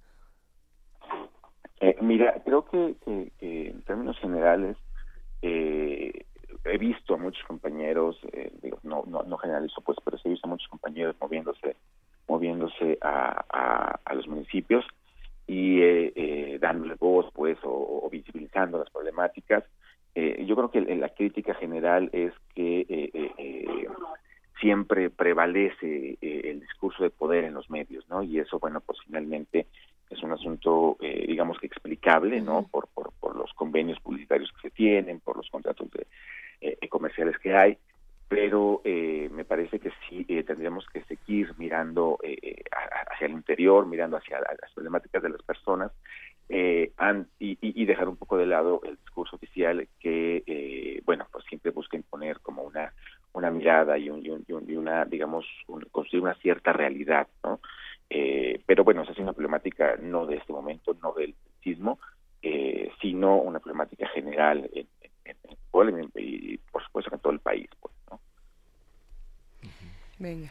Pues eh, te agradecemos mucho, eh, Ernesto Arauche, y esperamos seguir en comunicación contigo para ver en qué van estas labores de reconstrucción y en, en qué momento ese gobierno despierta y empieza a trabajar. Pues esperemos que así sea, porque digo, necesitamos que todos todos nos pongamos a, trabajar para, recuperar y levantar este, este, estado y este país. Va un abrazo para ti, Ernesto Aroche, y una invitación para todos los que nos escuchan o nos ven a través de TV a que se metan a www.ladob, que es BE, ladob.com.mx. Ernesto, nada más una última pregunta. si tú tuvieras que decir qué es lo que más falta hace, si alguien quiere colaborar en estas labores, ¿qué es lo que tú consideras que sería más útil en este momento? Eh, me parece que cosas para poder eh, eh, armar techos, porque la gente, digo, no está en los albergues, sino está en sus casas, y eh, material de construcción para empezar a levantar las casas. Bien, de acuerdo, material de construcción y implementos para armar techos. Muchísimas gracias, Ernesto Aroche, del lado B de Puebla. Saludos de Puebla, aquí estamos. Saludamos en este momento a Benjamín Nava, periodista y escritor de Morelos. ¿Cómo estás, Benjamín? Buenos días. Pues todavía con, con la consternación en el rostro por ver eh, toda la, la faz de la destrucción aquí en Morelos. Fíjate que recorrimos todo el fin de semana desde el jueves. Eh, Te escuchamos, Benjamín. Sí, en Jetepec, este, obviamente la zona más devastada que es Cojutla, y algunas otras poblaciones más alejadas de la tierra de, de Tlaquiltanango, aquí en el sur del estado de Morelos.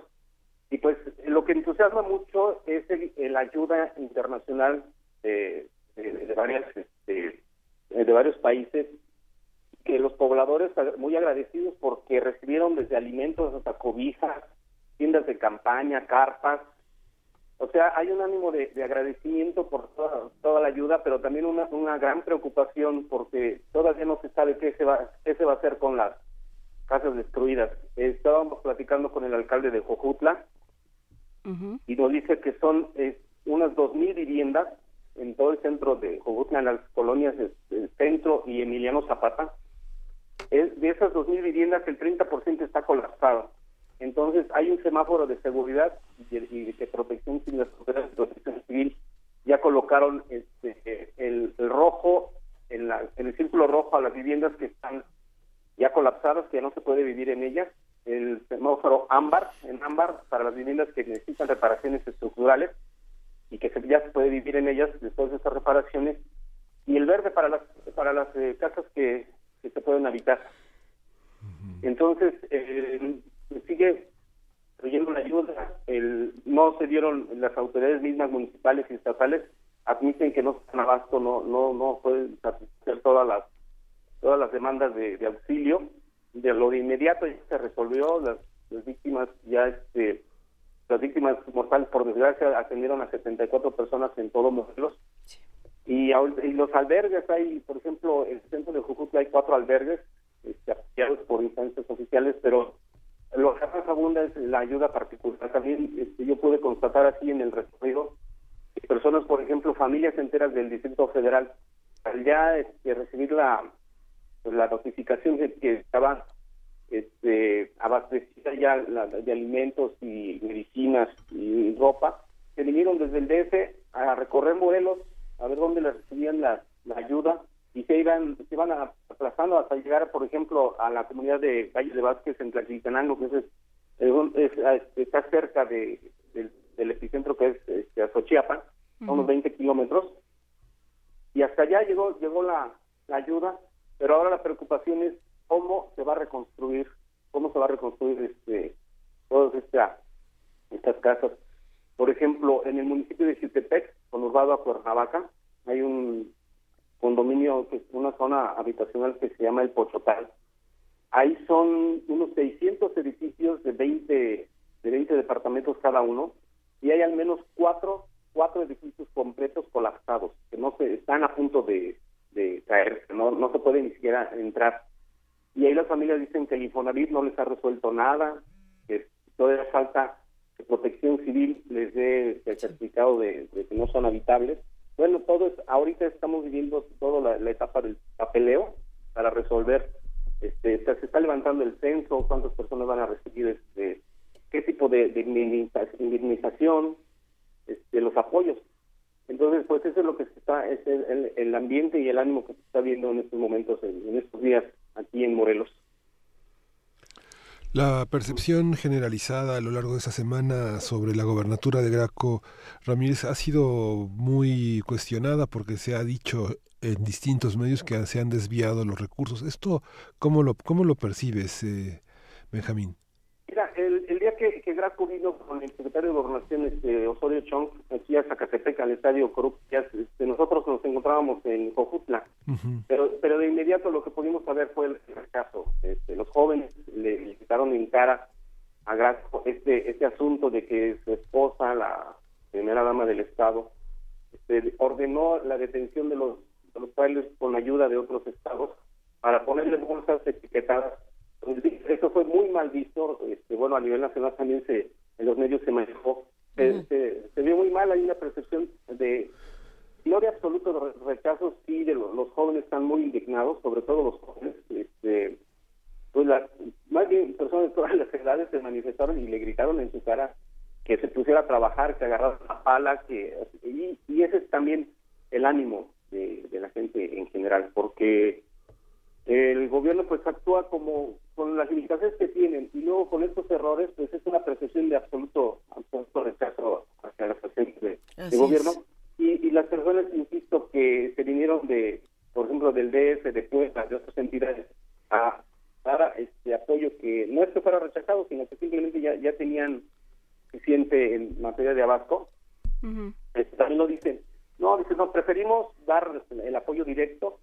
Lo que pudimos constatar es que en, todo, en, en las esquinas de las calles, de por ejemplo, de Ojojutla, hay este, puestos con más bien centros, pequeños centros de acopio, donde camionetas, este, camiones de revistas, bajaban ahí a darle a la gente directamente. Este, vimos varios casos de que del mismo de los camiones les daban cobijas, despensas, directamente sin intervención de ningún tipo de autoridad, porque eso es lo que es lo que estaban, este, lo que admiten los quienes estaban distribuyendo y quienes recibían, que no querían saber nada de, de autoridades. Y sin embargo, Benjamín, existe Sí. esta, eh, esta réplica, digamos, del estado de, del gobierno de Morelos que dice lo que estamos haciendo es, por un lado, eh, canalizar la ayuda de, de manera equitativa, digamos, que, que vaya eh, no toda el agua para un lugar y toda la comida para otro, por ponerlo, eh, en- por poner un ejemplo, sino que se distribuya de manera más uniforme y estamos administrándolo también. Eh, ¿qué, cómo, ¿Cómo te suenan a ti estas, estos argumentos? Sí, sí, fíjate que tuve oportunidad de escuchar ayer al secretario general de gobierno, Matías Quiroz, secretario general de gobierno de, Draco Ramírez, y precisamente eso fue lo que dijo, que no estamos tratando de controlar, estamos tratando de distribuir equitativamente todo. Obviamente nunca mencionó la cuestión del de, bloquear los camiones y etiquetarlas con bolsas del edificio estatal. Como también salió a decir que todas las iniciativas particulares, de agrupaciones y de voluntarios eran bienvenidas, que no había ningún tipo de bloqueo, todo el mundo puede ir a donde guste ir mientras sea ayuda. Eso fue, ya una una salida, digamos, este, diplomática ante la presión de la opinión pública, pero de primer momento a mí también me tocó el jueves en la noche en una bodega del DIF aquí en el, municipio de Jutepec, perdón, constatar el, el, el, prácticamente el amotinamiento de la gente que impidió que salieran estos productos este, ya etiquetados con bolsas. Yo iba en el transporte, me bajé y pude ver este, la indignación de la gente porque en redes sociales se hizo todo un movimiento y las dos bodegas que del DIS donde se estaban concentrando estos este abastecimiento este, fueron bloqueados por por, por este, la sociedad civil, pues, por la gente, que al enterarse fue a bloquear todo esto. Obviamente, pues sí, tiene, el gobierno tiene que salir a decir, no, nuestra intención es eh, distribuir, distribuir. Pero eso la gente lo percibimos como, como una, un intento de, obviamente, este, hacer propaganda, no hacer propaganda política, hacer propaganda este, gubernamental. Y eso es lo que no, no les gustó a, a los jóvenes. Yo creo que es un sentimiento legítimo si lo analizamos eh, así, este, de por, ya de por sí el gobierno de Graco Ramírez no ha tenido varios eh, varios tropezones muy muy fuertes y no, en ese sentido, ¿no? Entonces, pues sí, ahora sí que el horno no está para bollos, la gente estamos este, nada más a la espera de cualquier error pues, para señalarlo y, y, que no impidan las iniciativas ciudadanas. Yo creo que ese es el, ese es el, el sentir. Sí, habrá que, habrá que seguir discutiéndolo. Por ejemplo, los dos videos que más circulaban sobre Morelos el día de ayer, el primero era cómo corrieron a Osorio Chong con Graco Ramírez. Exacto. Eh, a gritos, que es muy impresionante ese video, ya lo compartiremos en redes sociales. Ni siquiera será necesario porque está más que compartido. Y el otro video era también, si no me equivoco, este de los motociclistas que venían escoltando los camiones para que nadie se se lleva los víveres. Son imágenes, por supuesto, fuertes que nos hacen reflexionar mucho, no solamente qué estamos haciendo eh, de este lado, qué están haciendo las autoridades, sino qué estamos haciendo con nuestras redes sociales. Yo creo que es, son cosas que tendremos que seguir discutiendo. Eh, pero ¿con qué nos vamos a quedar para despedirnos, Benjamín? ¿Qué recomendaciones nos haces? ¿Qué peticiones? Pues yo creo que la, recomendación más es de la misma gente. Este, pude platicar con sobrevivientes en la barranca del Tecolote, es una zona marginada de Cuernavaca, al oriente de Cuernavaca, al poniente de Cuernavaca, en la que prácticamente este, salieron de entre, de entre los escombros después de que una, unas peñas enormes se derrumbaron sobre sus casas. Y dije, dijo una señora de 60 años este, y su hijo con costillas rotas y el brazo roto. Este, dice, nosotros estamos viviendo, le damos gracias a Dios y nuestra actitud es que necesitamos ayuda, sí la necesitamos. ¿Qué vamos a hacer en los próximos días? Pues resolver, resolver y salir adelante. Y creo que ese, ese es el año, y no lo, no lo creo, lo viví, lo viví en, estos casos tan tan fuertes, tan tan dramáticos de la tragedia de perder casas, porque son, eh, insisto, son, este, son las habitaciones en Barrancas, Cuernavaca es una ciudad de Barrancas, y en esa especialmente este hubo son 100 casas que tienen que ser demolidas porque están en riesgo de derrumbe por las lluvias y los, terremotos. Entonces, insisto, si me lo preguntas, es, el ánimo es salir adelante, sobreponernos a la tragedia, porque también el mismo obispo de Cuernavaca dio una misa en Jocutla, en las calles, en, medio de la, de la devastación, y fue lo mismo, lo único que tenemos es salir adelante, y creo que esa es la actitud pues muchísimas Morelos. Al contrario, muchas gracias a, a una Abrazamos a Benjamín Nava, periodista y escritor de Morelos. Seguimos aquí en Primer Movimiento, los invitamos a que se queden con nosotros. Todavía nos queda una hora más, estamos en el 860 de AM, en www.radiounam.unam.mx, en el 96.1 de FM y en TV UNAM a través del canal 120, a través del canal 20.1 y de www.tv.unam.mx. ¿Qué piensan de lo que está ocurriendo en nuestro país, qué piensan de lo que está ocurriendo en nuestra ciudad, saldrán o no saldrán el día de hoy a, marchar por los 43 de Ayotzinapa. Son muchísimas las cosas que están ocurriendo y, pues si lo hacemos organizado y lo hacemos eh, con cierta prudencia, puede que todo salga bien el día de hoy. Puede, puede que hoy sea un día distinto. Vamos a una pausa y ya regresamos aquí a primer movimiento. Primer movimiento. Hacemos comunidad.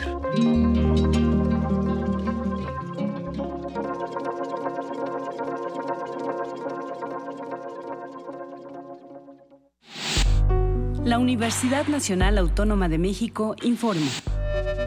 La Facultad de Medicina ofrece asistencia psiquiátrica y psicológica a todas las personas que presenten problemas emocionales a consecuencia del sismo. Las personas que deseen una valoración, favor de presentarse a partir del sábado 23 de septiembre en el Departamento de Psiquiatría y Salud Mental, ubicado en el circuito exterior de Ciudad Universitaria. El horario de atención es de 10 de la mañana a 6 de la tarde. Informes a los teléfonos 5623 2291 y 5623 2127. Universidad Nacional Autónoma de México. La Universidad de la Nación.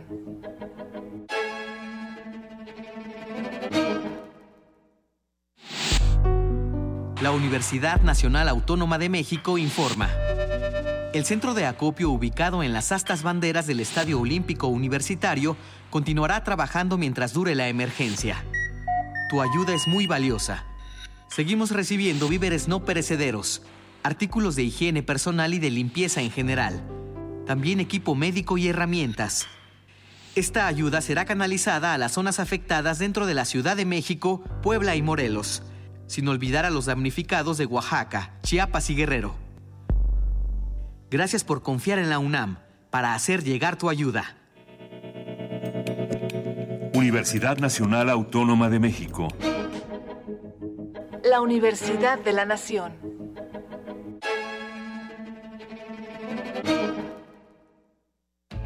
Hace poco me cambié de casa y nadie me visitó. Pensé que a todos les había dado igual, pero recordé que no les di mi nueva dirección. Recibir una visita puede hacer la diferencia y eso no es cualquier cosa. Como tampoco lo es poder opinar sobre lo que pasa en mi colonia. Eso puede cambiar todos mis días. Por ello, ya fui al módulo de línea a actualizar el domicilio en mi credencial para votar. Porque mi país me importa, quiero participar en las decisiones que me afectan a mí y a mi comunidad. Instituto Nacional Electoral, INE.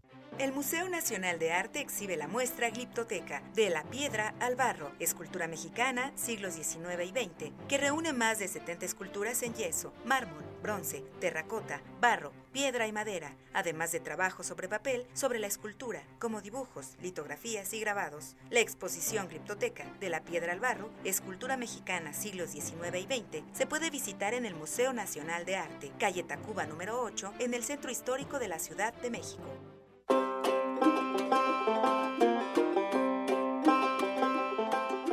En el año 2017, la República de Finlandia celebra sus primeros 100 años de independencia. Con ese motivo, Radio UNAM y la Embajada de Finlandia en México coproducen una nueva serie radiofónica.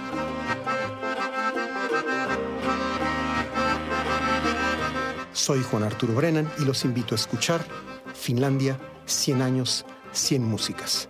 Aquí en Radio UNAM FM los martes y los viernes, un poco después de las 10 de la mañana, terminando primer movimiento. Finlandia, 100 años, 100 músicas.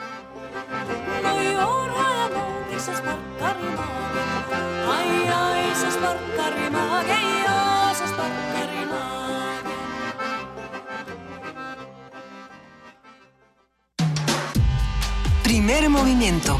Podcast y transmisión en directo en www.radio.unam.mx.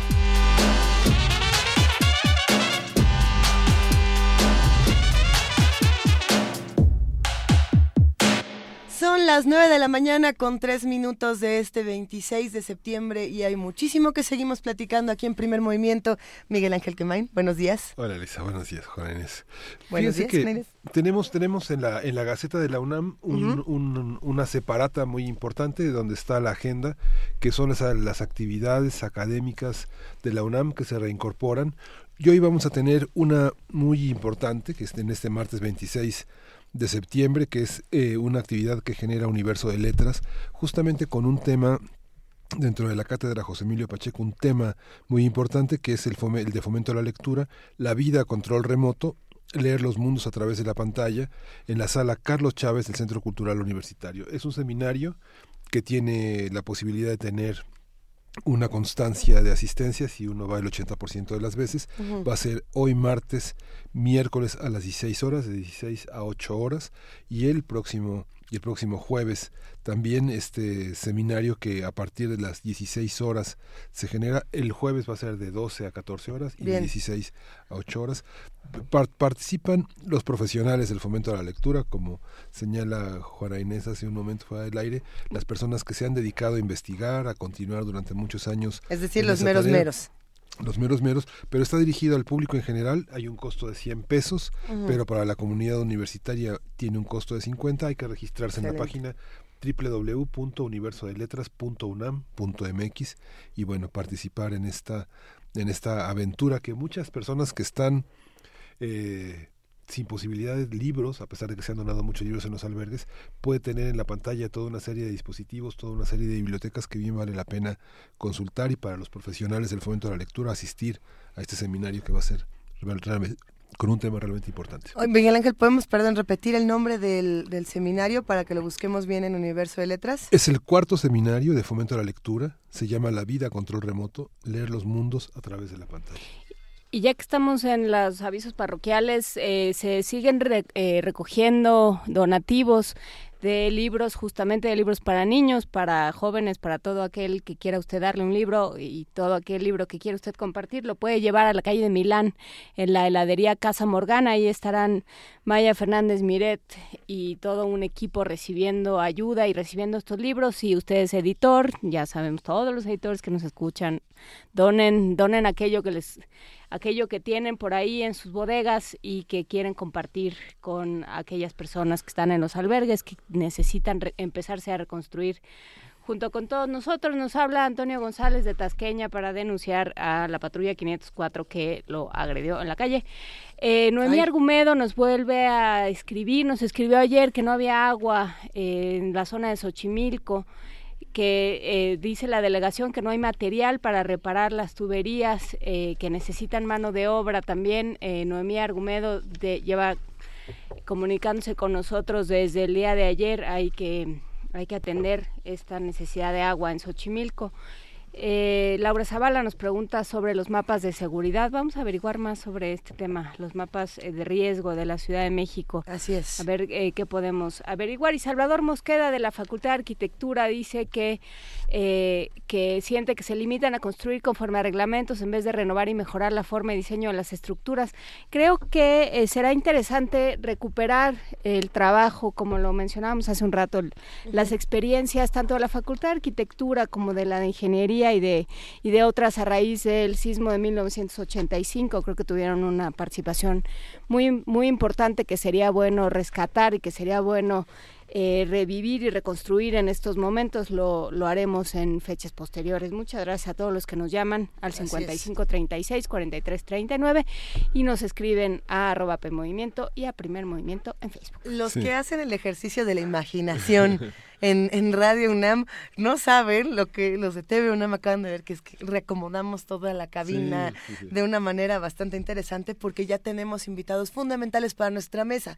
Pero antes... Vamos a ir a la poesía necesaria, pero tengo dos avisos parroquiales rapidísimos. A ver, antes de poesía necesaria, que, que, tienen que ver pues. con eh, la ayuda con maletas. Se reciben, están recibiendo maletas y están dando maletas para las personas que están en los albergues en Zamora 69, en el interior 4, lunes, miércoles y viernes de 10 a 3 pm.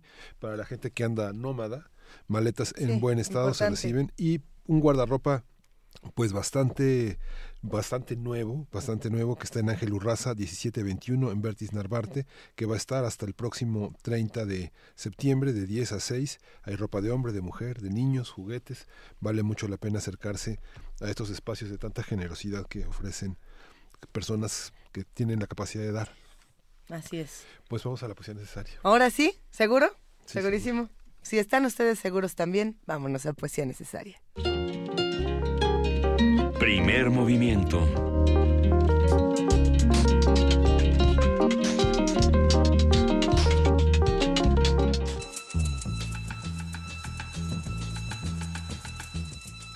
Es hora de poesía necesaria.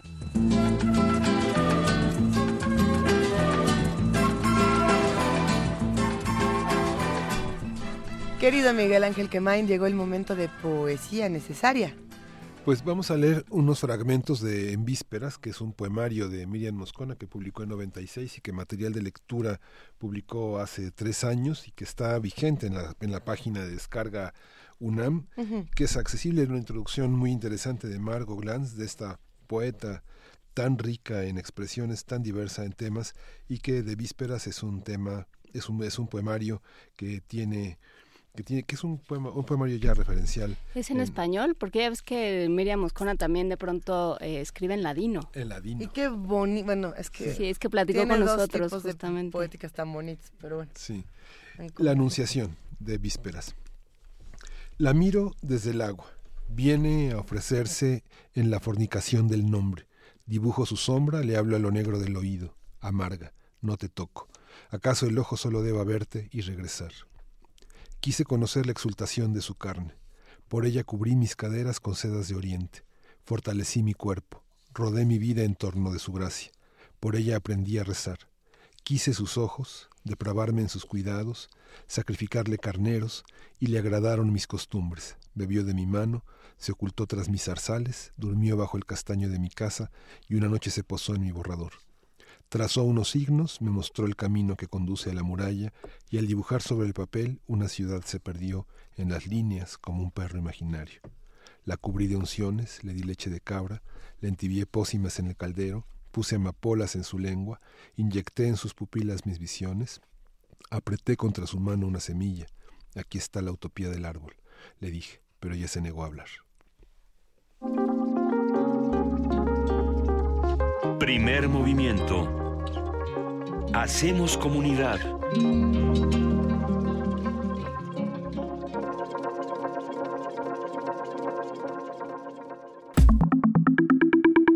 La mesa del día.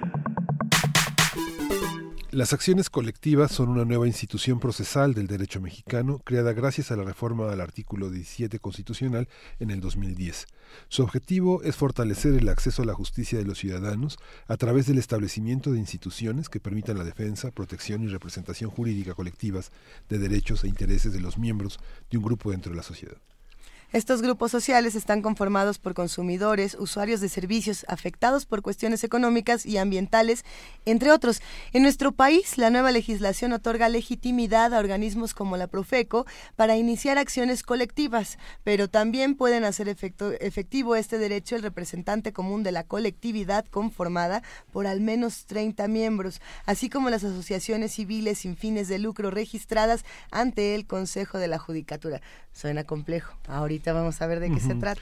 La mayoría de las acciones colectivas que han sido interpuestas en nuestro país son contra compañías telefónicas, empresas mineras y de transporte, entre muchas otras. Vamos a conversar sobre este concepto de acción colectiva, cómo se conforma, para qué sirve, quién puede hacer uso de ellas y cómo se organizan con dos abogados que están con nosotros y que desde hace muchos años tienen esta idea tan poderosa de lo colectivo. Uno de ellos es, es Arturo, alcalde de Justiniane, abogado laboral. Arturo, buenos días. ¿Cómo estás? Este, Eugenio Narcia Tobar, también abogado. Buenos días, Buenos días. Eugenio. Buenos días. ¿Cómo es este universo de lo colectivo? ¿Cómo se defiende desde lo colectivo a una, a una comunidad? Ah. Bueno, yo creo que en lo general habría que decir que eh, muchos de los derechos que, que, que, que tenemos los mexicanos, las mexicanas, deberíamos afrontarlos en una perspectiva más colectiva que individual. Esa es como una reflexión de carácter general, no solo en el campo civil, en el campo laboral, en el campo eh, penal, en fin.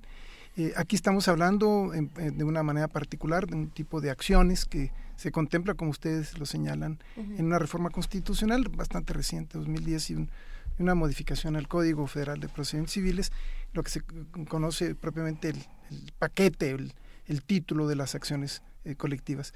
Pero yo quisiera empezar con esa reflexión inicial porque eh, hay otro tipo de acciones que pueden ser la suma de un conjunto de personas que actúan colegiadamente y que no tipifican estrictamente esta acción colectiva de, de carácter civil, pero que se puede considerar colectiva en, en materia laboral. Eso sucede mucho hoy con los derrumbes, por ejemplo, uh -huh. pues las trabajadoras que son afectadas, me, está, me llega a la mente las costureras ¿no? del centro de la ciudad, en que eh, en vista de que los sindicatos no actúan, pues podrían ellas de manera eh, colegiada eh, tener una, una, una, acción de carácter colectivo. Este tipo de acciones colectivas específicas, efectivamente, bueno, tenían un referente internacional muy amplio en otros países y en México fue hasta hace estos siete años, propiamente en que adquieren una, un estatus jurídico, primero constitucional y luego legal, y eh, están sujetas a un conjunto de reglas, yo diría todavía muy estrictas, no están muy desarrolladas, lo ideal es que fueran más flexibles y están orientadas a consumidores, como bien se señala, de, bienes y servicios y eh, de tanto de carácter privado como de carácter colectivo, muy orientada también a temas ambientales, de competencia económica y con características eh, también de, alto contenido eh, público en términos de los instrumentos para hacerlos eficaces. Esto es, estas instituciones que ya se mencionaban, la Procuraduría del, del, Consumidor, ¿no? el, medio ambiente, la que está relacionado con servicios financieros, y también la propia Procuraduría General de la República. Y a nivel privado hay dos posibilidades, o ONGs, con un conjunto de reglas muy estrictas, habría que decirlo, eh, estrictas en cuanto a las cualidades que debe tener la organización no gubernamental y estrictas en cuanto al procedimiento frente al juez, que va a ir checando que, que tengan un conjunto de condiciones para que puedan actuar y a su vez la posibilidad de que 30 personas eh, organizadas eh, puedan actuar colectivamente. Yo creo que en el centro está eh, la convicción de que tenemos que actuar eh, colectivamente frente a los problemas, de que siempre organizados eh, somos, somos, somos mejor. Alguien decía, por ahí el padre Concha me, llegó la anécdota cuando decía, cuando hablaba de que los problemas, decía, se solucionan por los consejos de la Biblia. ¿Y, ¿Y qué dice la Biblia? Dice, bueno, es que Dios ayuda a los buenos cuando son más organizados que los malos. ¿no? decía, oiga, pero eso no dice la Biblia. Bueno, no dice, pero debería decir, ¿no? O sea, lo que, la, esencia es que hay, que organizarnos eh, para poder eh, eh, afrontar los problemas, porque el sentido de las acciones colectivas va precisamente en esa línea, facilitar el litigio, reducir el costo de los honorarios de los abogados, incluso la posibilidad de que se puedan integrar personas después de haber concluido el juicio. Eh, hay, hay esta, esta, posibilidad de que durante... ¿Cómo, Esto es que si se lleva a cabo el juicio de la acción colectiva, hay incluso una sentencia, entonces se da a conocer la sentencia o un convenio con la colectividad. Personas que resultaron afectadas pueden decir, yo me integro, yo me integro, digamos, tienen año y medio para, para hacerlo. Eh, yo, yo, yo quiero también ser parte, yo también, yo también estoy en la misma hipótesis, estuve en la misma circunstancia. Esto es muy novedoso desde el punto de vista de las reglas formales, sobre todo del derecho civil. Sino eh, las acciones colectivas van en ese sentido. Es como un rompimiento un, eh, eh, frente a los, las reglas, la ortodoxia tradicional, que pretende precisamente responder a intereses colectivos. Algunos, como se dice, de carácter más difuso, esto es, de grupos que no están determinados exactamente los beneficiarios, otros más identificados de, personas y algunos incluso de carácter individual, pero que tienen eh, intereses de, corte colectivo. Eugenio Narcia, en el caso de, eh, de estos, porque a ver, vamos un paso para atrás. En esta conversación surgió de la de una llamada de alguno de nuestros radioescuchas que dijo yo eh, mi edificio se cayó y entonces nos acercaron unos abogados para proponernos una acción colectiva y yo no sé qué es eso, y yo no sé qué implica, y yo no sé si me va a servir. Entonces, para eso eh, apelamos a ustedes para que nos explicaran qué son y en este tipo de situaciones en las que se encuentran, por desgracia, muchos de, nuestros conciudadanos y de los y, de las personas del país, eh, pues, ¿qué, ¿qué, tienen que hacer? ¿Cómo, ¿Para qué nos sirve en este momento, con esta situación, la acción colectiva? Más allá de que platiquemos también a dónde más puede ir, eh, a dónde se puede extender este recurso. Bueno, eh, en, el caso concreto de, personas que hayan sido eh, afectadas por el sismo. Básicamente estaríamos pensando de compradores que, que compraron algún inmueble, un condominio y se cayó. Ellos como afectados pueden acudir ante la Procuraduría Federal del Consumidor si están dentro, de, dentro, dentro, dentro, del plazo que, establece y solicitar que el que construyó el inmueble sea responsable de, de, de los vicios que, se, que, se, que generaron la, la, construcción, si es que existieron esos vicios.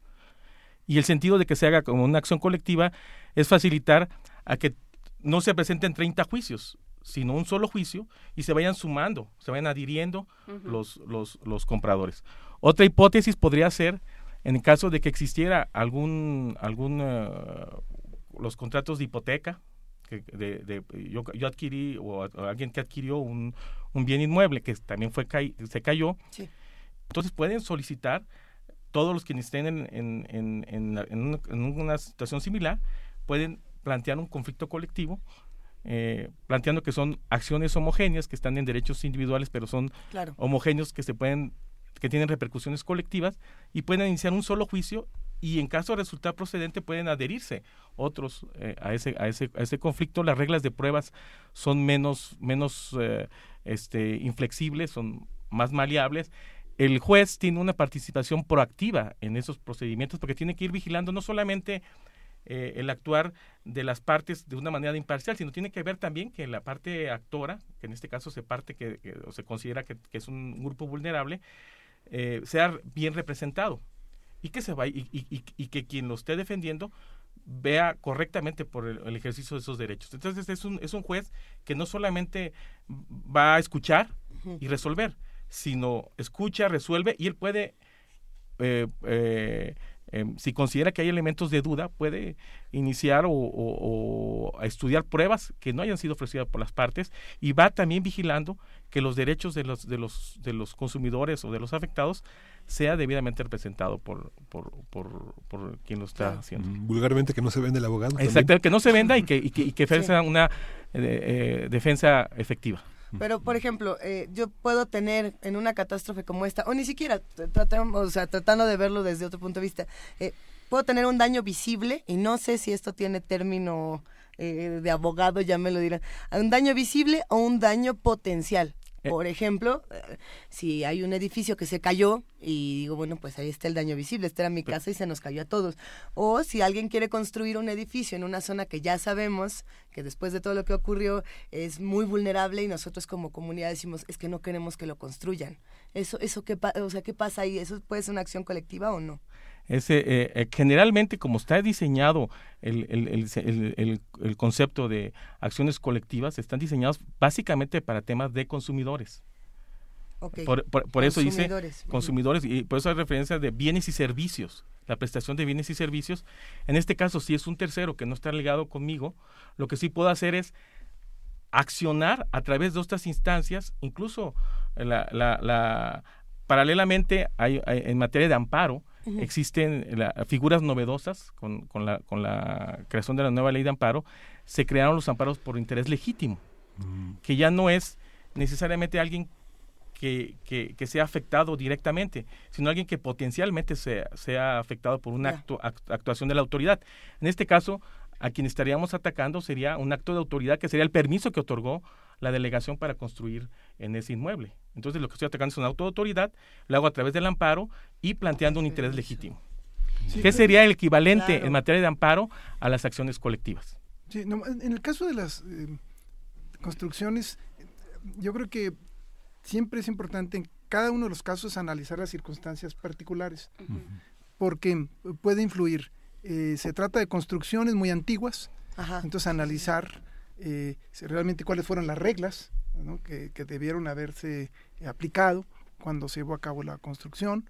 Se trata de las nuevas, eh, eh, digamos, porque se han ido transformando, como ustedes saben, las exigencias, digamos, en materia de, de construcción, ¿no? Entonces, ver si se cumplieron o no se cumplieron. Sí. Ver si no existieron, por ejemplo, en un contrato, vicios ocultos, que es a lo que tú te referías. O sea, oh, deficiencias sí. que estaban encubiertas y que no fueron conocidas por la persona que adquiere y que lo ve así superficialmente. Que se veía bonito. Se ve muy bonito, ¿no? Porque luego uno siente que cuando lleva a cabo un contrato de compra-venta, a veces se confunde mucho el evaluador, por ejemplo, que piensa uno que el evaluador va a revisar la construcción y no, lo único que va es a determinar el, precio, ¿no? que sirve de base para, la, para el pago sobre todo de impuestos. Entonces, eh, eh, existen eh, muchos factores, entonces en cada uno de los casos hay, hay, que analizarlo. Lo que sí creo que es muy interesante es esta sensibilidad, esta manera de organizar la defensa de manera colectiva. En primer lugar, para hacer un diagnóstico no necesariamente para meter una demanda así de golpe y porrazo.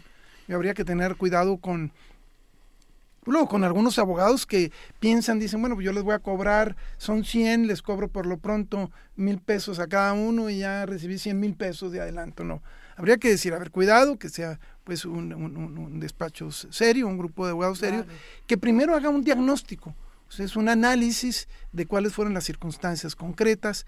Eh, puede haber responsabilidades, eh, que, digamos, que se pueden fincar. Puede también existir circunstancias en las que no haya responsabilidades de quienes construyeron y que efectivamente las características, digamos, de la turbulencia ¿no? o, de, o de este eh, ajuste ¿no? no, no, no, sea imputable a ellos. Entonces, no, no convendría tener así como respuestas eh, demasiado facilosas, así eh, superficiales y, que pueden rayar un poco en la irresponsabilidad. Pero sí creo que en, en, México tenemos una cultura muy poco desarrollada en términos de fincar responsabilidades y, pagar daños y perjuicios, que en otros países desarrollados lo tienen mucho. Y, la, y la acción colectiva eh, precisamente transita en esa vía. Es poco explorada, eh, por, por, todas las exigencias hay reclamos de que deberá ser más potente, de que debería ser un poco más flexible. Eh, en buena medida la legislación lo que pretendía también es evitar que hubiera eh, demasiado, digamos, una laxitud que afectara a los consumidores, que hubiera grupos que metieran demandas así sin, sin, sin, sin, pues con, afectaciones y, y, ese, ese es el sentido. Entonces, creo que la conclusión es sí eh, puede ser aplicables a las construcciones. Hay que analizar cada una de las circunstancias, analizar las normas que le resultaban aplicables, en qué hipótesis nos encontramos, como bien dice Eugenio, puede ser uno frente a, la, persona que con la cual celebró un contrato, puede ser otra, tiene otra vertiente en materia financiera, por eso suele recomendarse que en principio, eh, en primer lugar el grupo tiene que estar organizado, eso siempre, eso en cualquier materia. Siempre hay que pensar, a ver, ¿cuántos somos? ¿Cuál va los, los celulares, los correos electrónicos? Nombrar un representante común que nos organice, que se pueda comunicar con nosotros, eh, eh, crear un pequeño fondo eh, financiero, digamos, para cualquier, para movilización, para gestión, para pagos y identificar el, problema y, diseñar una estrategia. Y, y, muchas veces yo diría que... que acudir las mismas autoridades incluso. exactamente, yo creo que de manera prioritaria en este caso la Procuraduría del Consumidor y también ¿La eh, y la Conducef podrían ser dos de las instituciones que casi privilegiadas en esta materia, que por otro lado han mejorado mucho sus servicios, ¿eh? eso, eso habría que reconocerlo, eh, tienen, a veces se conoce poco de su, de su actuar, pero lo hacen con bastante profesionalismo, según la información que tenemos nosotros. Aquí cuando, se pensó en esta mesa, cuando Jóvenes estructuró esta mesa, pensamos en, también en la construcción de ciudadanía. Hay una oportunidad en medio de esta tragedia de que las acciones colectivas tengan un significado político y sobre todo pensando en que las nuevas maneras de vincularse entre las personas tengan una base jurídica y una base que, que sea posible de institucionalizarse en algún momento y sobre todo en esta coyuntura, pensando en el 2018, en la que muchos políticos que estaban prefigurados en los alfiles del PRI, por decir, Osorio Chong o el propio presidente del Ejecutivo, que fueron eh, centripetados por los ciudadanos por su falta de credibilidad, que le pidieron que cogiera una pala o abucharon eh, a estos, a estos funcionarios porque no los querían ahí. Y vemos en el interior del país que ahora la ciudad ha, jalado a estos estos sismos en, en Puebla, en, perdón, en Oaxaca, en Chiapas, en Tabasco, que, que, que estaban empezando a ser olvidados. ¿no? Si no hubiera sido este sismo tan fuerte, no los hubiera colocado nuevamente en el escenario de los medios. Estas acciones colectivas, ¿cómo funcionarán en esta, en esta parte política, Arturo Eugenio? porque incluso eh, se puede ejercer por, por instancias gubernamentales o incluso también por, por, por a petición de, los, de un grupo organizado de 30 afectados y a través de organizaciones de la sociedad civil que estén registradas en, ante el Consejo de la Judicatura Federal. Y en el caso de, este, en este último caso de, de, organizaciones que estén registradas, tienen que cubrir una serie de requisitos. Entre, entre otras, no pueden ser eh, instituciones que, que, tengan fines de lucro, no pueden cobrar por, por, por esas, esa facilitación que realizan, no pueden tener interés partidista, ni pueden utilizarse con, eh, con usos electorales, y tiene que buscarse muy bien que los intereses de los miembros de esa sociedad no sean no, no, no, sean contrarios a los de los eh, grupos que vayan a representar en, el procedimiento. Y cuando se trata de instituciones eh, públicas, el, el, el eh, juez no interviene en la participación de, de, ellos. Pero cuando se trata de grupos que están organizados por 30 y tienen una representación particular o de que, estén eh, organizados y representados por una por una, una asociación civil, el juez va supervisando constantemente la actuación de, de, esto, en estos dos casos, la actuación de la representación, a efecto de, de, saber si está haciendo una representación adecuada o no. Incluso así lo marca la ley, una representación adecuada para efecto de establecer de que si no cubre con esos estándares de, de, de eh, probidad, de eh, excelencia, de profesionalidad, los puede retirar y nombrar un, nuevo representante. ¿Cómo funciona esto? perdón, ¿cómo funciona esto en la en la práctica? O sea, ¿ustedes ya llevaron a cabo uno, alguno de estos juicios? Bueno, sí, hemos participado lateralmente. Nuestra especialidad va más en, el ámbito laboral, aunque sí hemos, eh, digamos, con, tenido cercanía a algunos uh, juicios. Lo que hemos confirmado es que, y, esto se relaciona con lo que decía Miguel Ángel, en, México eh, habría que tener claro que hay como una, la dimensión jurídica y la dimensión de hecho de la organización. en, México las, las organizaciones de hecho, que van más allá de la formalidad de juicios y de abogados, eh, suelen a veces funcionar mejor, porque la gente se organiza, eh, presenta sus demandas, eh, efectivamente ejerce una acción jurídica, pero ejerce otra acción política, otra acción organizada como tal, presenta pliegos de peticiones, siempre hay que tener mucha claridad, toca las puertas adecuadas, identifica las responsabilidades y, y, a, veces están eh, vinculadas con responsabilidades del Estado, a veces un tanto encubiertas, a veces casi eh, impunes, porque dice, bueno, pues que le vendió una persona, se la vendió a la otra, es un comprador de buena fe, eh, no hay documentos, en fin. Entonces, por esa razón, yo creo que no deberíamos encerrarnos en, en la idea de que las acciones colectivas deben limitar el, el, actuar de, de, los grupos. Es una de las alternativas. Otra es actuar eh, varias personas juntas. Se podría decir una acción colectiva de otro tipo. O sea, es colectiva en la medida que es la suma de personas con fines determinados, pero que son distintas. Y, y, y, la, y, la, que tú señalas, este tipo de acciones colectivas han sido muy eh, limitadas. Porque, porque, como señalaba Eugenio, la, la, propia ley le puso demasiados obstáculos.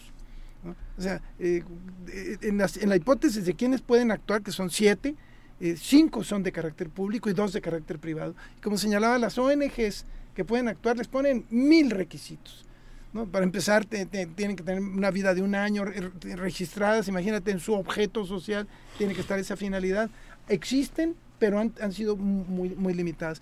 Y como ya señalaron ustedes al inicio del programa, han sido orientadas más bien a temas pues de, de, de, mineras, han sido vinculadas a algunos temas ambientales, algunos temas relacionados con servicios eléctricos, en fin.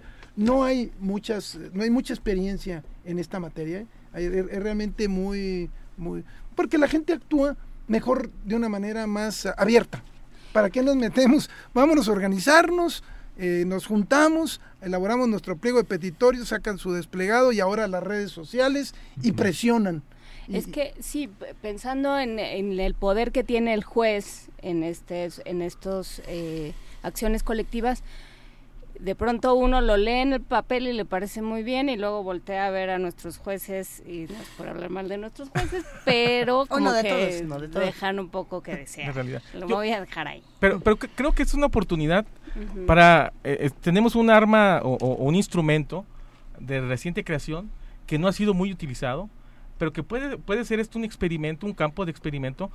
Y si, y, si hay cosas que faltan de afinar, por- porque no sea no, legislador ni, ni, ni, quienes crearon ni diseñaron este procedimiento tuvieron muy claro, cuando un- como un ejemplo eh, es cuando crearon o, diseñaron la- ley el, capítulo incorporarlo en, el código de procedimientos federal de procedimientos Ci- civiles consideraron que si eh, lo más correcto era como sucede en algunos países en donde yo eh, alguien ejerce una acción colectiva y lo ejerce por todo el grupo que está y si alguien no quiere ser beneficiado de, de- por esa acción colectiva, tiene que manifestarlo expresamente para salir de ese grupo.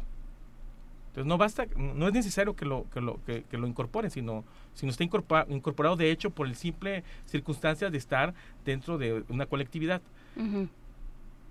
Y existe el otro modelo en donde alguien, alguien ini- inicia, excita el, el- el- el procedimiento y, para, y para que tú seas protegido por ese procedimiento tienes que incorporarte, que es el modelo que optó el sistema mexicano.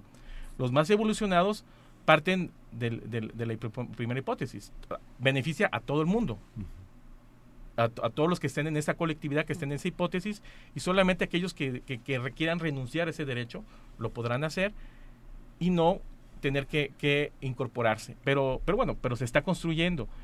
Y, y es precisamente a través de, la, de, de la, del- del ej- de los precedentes que se vayan generando, que en, en el- en la actualidad, si uno se mete a, a- a-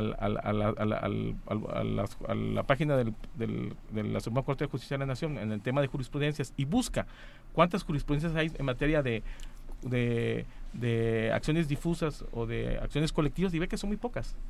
Van- vamos a encontrar muy pocas porque no hay esa cultura. Y lo que hay que hacerlas es desarrollarlas a través de, estable- de iniciar esos tipos de procedimientos y presionar a, las autoridades jurisdiccionales para que tomen una actitud más moderna y más acorde al, al- a la causa generadora de este tipo de, de- acciones legales. Mandaron, mandaron algunos mensajes a nuestras redes sociales en arroba PMovimiento y uno de ellos preguntaba cómo se relacionaba, si es que se relacionan, no lo sé, estas acciones colectivas con las movilizaciones sociales, no solamente en México, sino en otros países. ¿Tiene que ver o no? Yo, yo digo, siempre hay una íntima relación porque, eh, y esto lo, lo hemos aprendido, hay tan poca confianza en las instituciones. Eh, eh, hay tan poca confianza en los jueces, en las leyes, en el tiempo, porque el tiempo acaba con todo. en, en- en- en- en- en los abogados hay mucho, mucho- mucha desconfianza, además muy, a veces muy justificada. Que entonces eh, la población opta por actuar de manera directa. ¿no? La acción directa es... es- es por- ahora, pero creo que aquí la importancia es que eh, siempre es conveniente combinar la acción directa con algún tipo de acción jurídica bien planteada. Yo lo, yo lo ubicaría casi como complementaria, por eso creo que hay una íntima relación. ¿sí? Si nosotros nos fuéramos en una, y eso nos pasa mucho, ahí sí nuestra, en la experiencia nuestra de muchos años, si nosotros en las, en las acciones colectivas, digamos, eh, de carácter de laboral o... la, la gente confiara exclusivamente en los procedimientos legales, pues no llegaría lejos. Entonces tiene que, que, eh, utilizar la- el, el- el arma jurídica, pero tiene que confiar, yo confiaría más en la, en la acción organizada, ¿no? Son conscientes de que están este, pegándole a la cédula de manera salvaje, Pues, ¿verdad? Vinieron a decirnos, organícense y hagan ruido y hagan bola. No, no, pues digo, eh, ¿por qué? Porque, porque, porque la experiencia demuestra que es lo que funciona. Claro. O sea, no, eh, un- la autoridad no, no es lo mismo que llegue un abogado con su trajecito ahí a presentar un papelito, a que le llegue un grupo de gente eh, a, protestar ahí y diga Con- y aquí- con prensa y, y- con y- manejo de medios que sería muy importante el manejo de medios sobre todo en temas tan sensibles como los afectados por, por los sismos que, que son como, como eso son víctimas no son no son personas que ni hicieron actos negligentes ni, se- ni, ni hicieron actos que atentaron contra ellos mismos. Ellos simplemente estaban en su domicilio y se les cayó la, clave está en organizar, eso sí, la petición no se trata de pedir cosas a lo bárbaro y, de, plantear eh, exigencias desproporcionadas o de e, eventualmente, mm, digamos, eh, fincar responsabilidades a quienes no las tienen. Ese sería eh, el, otro extremo, digamos, ¿no? pero por eso se habla de la necesidad de reunirse para elaborar un diagnóstico, saber qué podemos hacer, cómo lo podemos hacer, dónde lo, podemos hacer, una, una metodología organizada eh, es, clave. Y el auxilio del instrumento jurídico es importante. Y efectivamente, eh, yo diría que una de las conclusiones es que estos, este capítulo, que yo lo ubicaría como uno de los capítulos de las acciones colectivas, porque el género es mucho más amplio. Así es. Eh, este capítulo hay que ejercitarlo más. Por ejemplo, donde se ve muy claramente, pienso en, en ciertos casos, en Estados Unidos y otras partes del mundo es con eh, ciertos medicamentos que de pronto resulta que no se habían probado o que no se habían probado durante el suficiente tiempo y eh, dan eh, y provocan una serie de reacciones secundarias que no se esperaban y que nunca supieron y entonces se hace se ejerce una acción colectiva por ejemplo, en el caso de quienes están en México pensando, quienes están afectados de un virus, quienes están contagiados, pueden pedir, pueden ejecutar una acción colectiva para pedir los medicamentos eh, al Seguro Social, a las canastas básicas. ¿Se puede? ¿Funciona una acción colectiva para eso?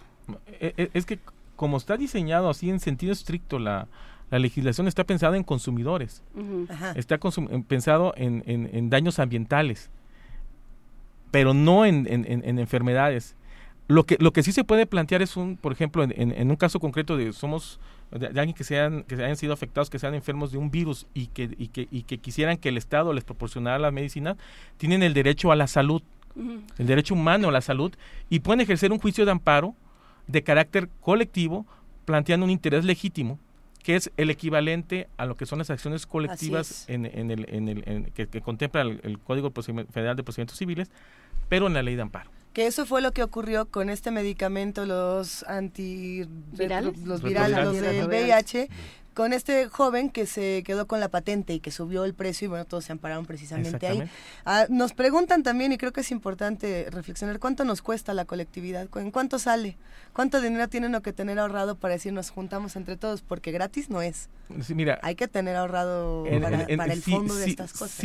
bueno, uno es para, para el fondo de organizaciones. Tú decides cómo tú lo vas a manejar y es para medios, para manejo de, de transportación, etcétera. Pero cuando se trata exclusivamente del tema de honorarios de los, de los abogados, habría que, que, diferenciar si la, si la acción colectiva la inicia una, una autoridad del Estado, como es el caso de la, sería gratis. Eso es gratis. Eso es gratis, no ah. te cobra. Porque es parte de las obligaciones que tiene el Estado de tutela de, de, de, de los ciudadanos. Pero cuando, eh, cuando es una organización este, de la sociedad civil que esté autorizada, que esté registrada ante el Consejo de Justicia Federal, tampoco te va a cobrar, porque, porque no, tiene, no puede tener ánimo de lucro. Pero cuando se trata de abogados particulares, cuando se, organizan 30, 30 individuos y deciden presentar, o más, y deciden presentar una acción colectiva, existe un arancel. Existe un arancel que establece la, la, el, propio, el propio código y que establece hasta cuánto es lo máximo que puede cobrar ese abogado. Dependiendo del bien, del bien que de, de, lo, de, lo, que se vaya a obtener, de lo, de lo que se obtenga. Y va en relación a salarios mínimos. Normalmente es una cantidad para, digamos, gestión del juicio. Sí. Eh, y, y, un porcentaje de lo, que se, lo que se obtenga al final. Ese es, eh, digamos, el, el, método eh, tradicional. Pero volviendo a la pregunta, me quedé con inquietud. efectivamente, em, las acciones colectivas hay que darles eh, una dimensión mayor de lo que se conoce en, la práctica. Y la figura de ser consumidor es muy amplia. Entonces, podría decir, yo, soy, si, si, efectivamente hay responsabilidad de una empresa farmacéutica, que creo que es una rama eh, increíblemente importante, que tiene eh, niveles de, de ganancia brutales, y, gigantescos niveles de irresponsabilidad. En ese terreno hay todo un mar de posibilidades. Y efectivamente de consumidores que es muy difícil afrontarlos individualmente. Imagínense que yo me ponga a pelear contra un laboratorio pues, pues, pues eh, digo, no, jamás. Allí es donde entra el sentido de la colectividad. Vamos a hacerlo juntos. Y, es que agruparse tiene eh, todas las cualidades del mundo, no solamente desde el punto de vista económico, que es, que es muy importante, porque juntas tus escasos recursos, sino incluso desde el punto de vista anímico, ¿no? desde el punto de vista, eh, nosotros hemos visto cómo cuando la gente se agrupa, crece su capacidad de hasta de responder frente a otros temas de la vida para no decir que se consigue hasta novio o novia, que es otra, pero, pero, se, relaciona de manera distinta frente a la, frente a la sociedad. ¿no? Se empodera, se alegra, comparte muchas cosas. Y, y, eso es signo de una sociedad organizada, porque nuestras estructuras jurídicas son muy limitadas son muy burocráticas y a veces muy corruptas en, mucho, en algún sentido, no todas, obviamente, algunas. ¿no? Y, entonces, por esa razón, es, es, es importante que la sociedad eh, pues, asuma bueno, que lo que hemos aprendido estos días. Yo creo que todos somos, estamos admirados de esta, de esta, ¿no? de este surgimiento brutal, ¿no? De, de, de, la, de, una, de una sociedad empoderada que, que, que nos ha pues vuelto a apreciar muchas cosas que, que, que habíamos eh, perdido la confianza, ¿no? Entonces, eh, eh, creo que eso es lo que hay que empujar. Pero siempre la acción jurídica es importante, porque es el otro extremo, es decir, no nos importa la acción jurídica, vámonos a la acción directa, y luego fracasan. A veces acciones que pudieron haber avanzado si la hubiéramos, si hubiéramos combinado acción jurídica con acción directa. Yo diría que esa es una buena conclusión. Y la metodología jurídica que consiste justamente en documentar, en argumentar, en este, tener a la mano todo, todo lo histórico, lo que se convierte en un discurso histórico, que es algo muy importante de los movimientos sociales. Que tiene que ver con las construcciones, fíjate eso de... Eh, antes de, por ejemplo, de, derribar o ¿no? este, un, una, construcción, de acostumbrarnos mucho a tomar datos tomar fotografías, tomar videos, hacer algunos estudios. Eh, eh, ustedes lo ven que en el litigio, digamos, en, países más desarrollados, todo el mundo inmediatamente toma nota, el testigo, cómo estuvo, eh, los datos que no estamos nosotros acostumbrados. Nosotros nos esperamos y después empezamos a buscar pruebas cuando ya no existen indicios. A ver, en ese sentido, precisamente hoy se cumplen tres años de lo ocurrido en Ayotzinapa y nos gustaría saber si eso o lo que están haciendo los padres o lo que estamos haciendo todos como sociedad tiene algo de, relacionado con acción colectiva y qué tan tarde, qué tan pronto, qué tanto tiempo pasó, tres años, eh, sin encontrar respuesta, ni de las autoridades ni de nadie. ¿no? ¿Cómo, ¿Cómo se vive esto? ¿Quién le gustaría? Mm.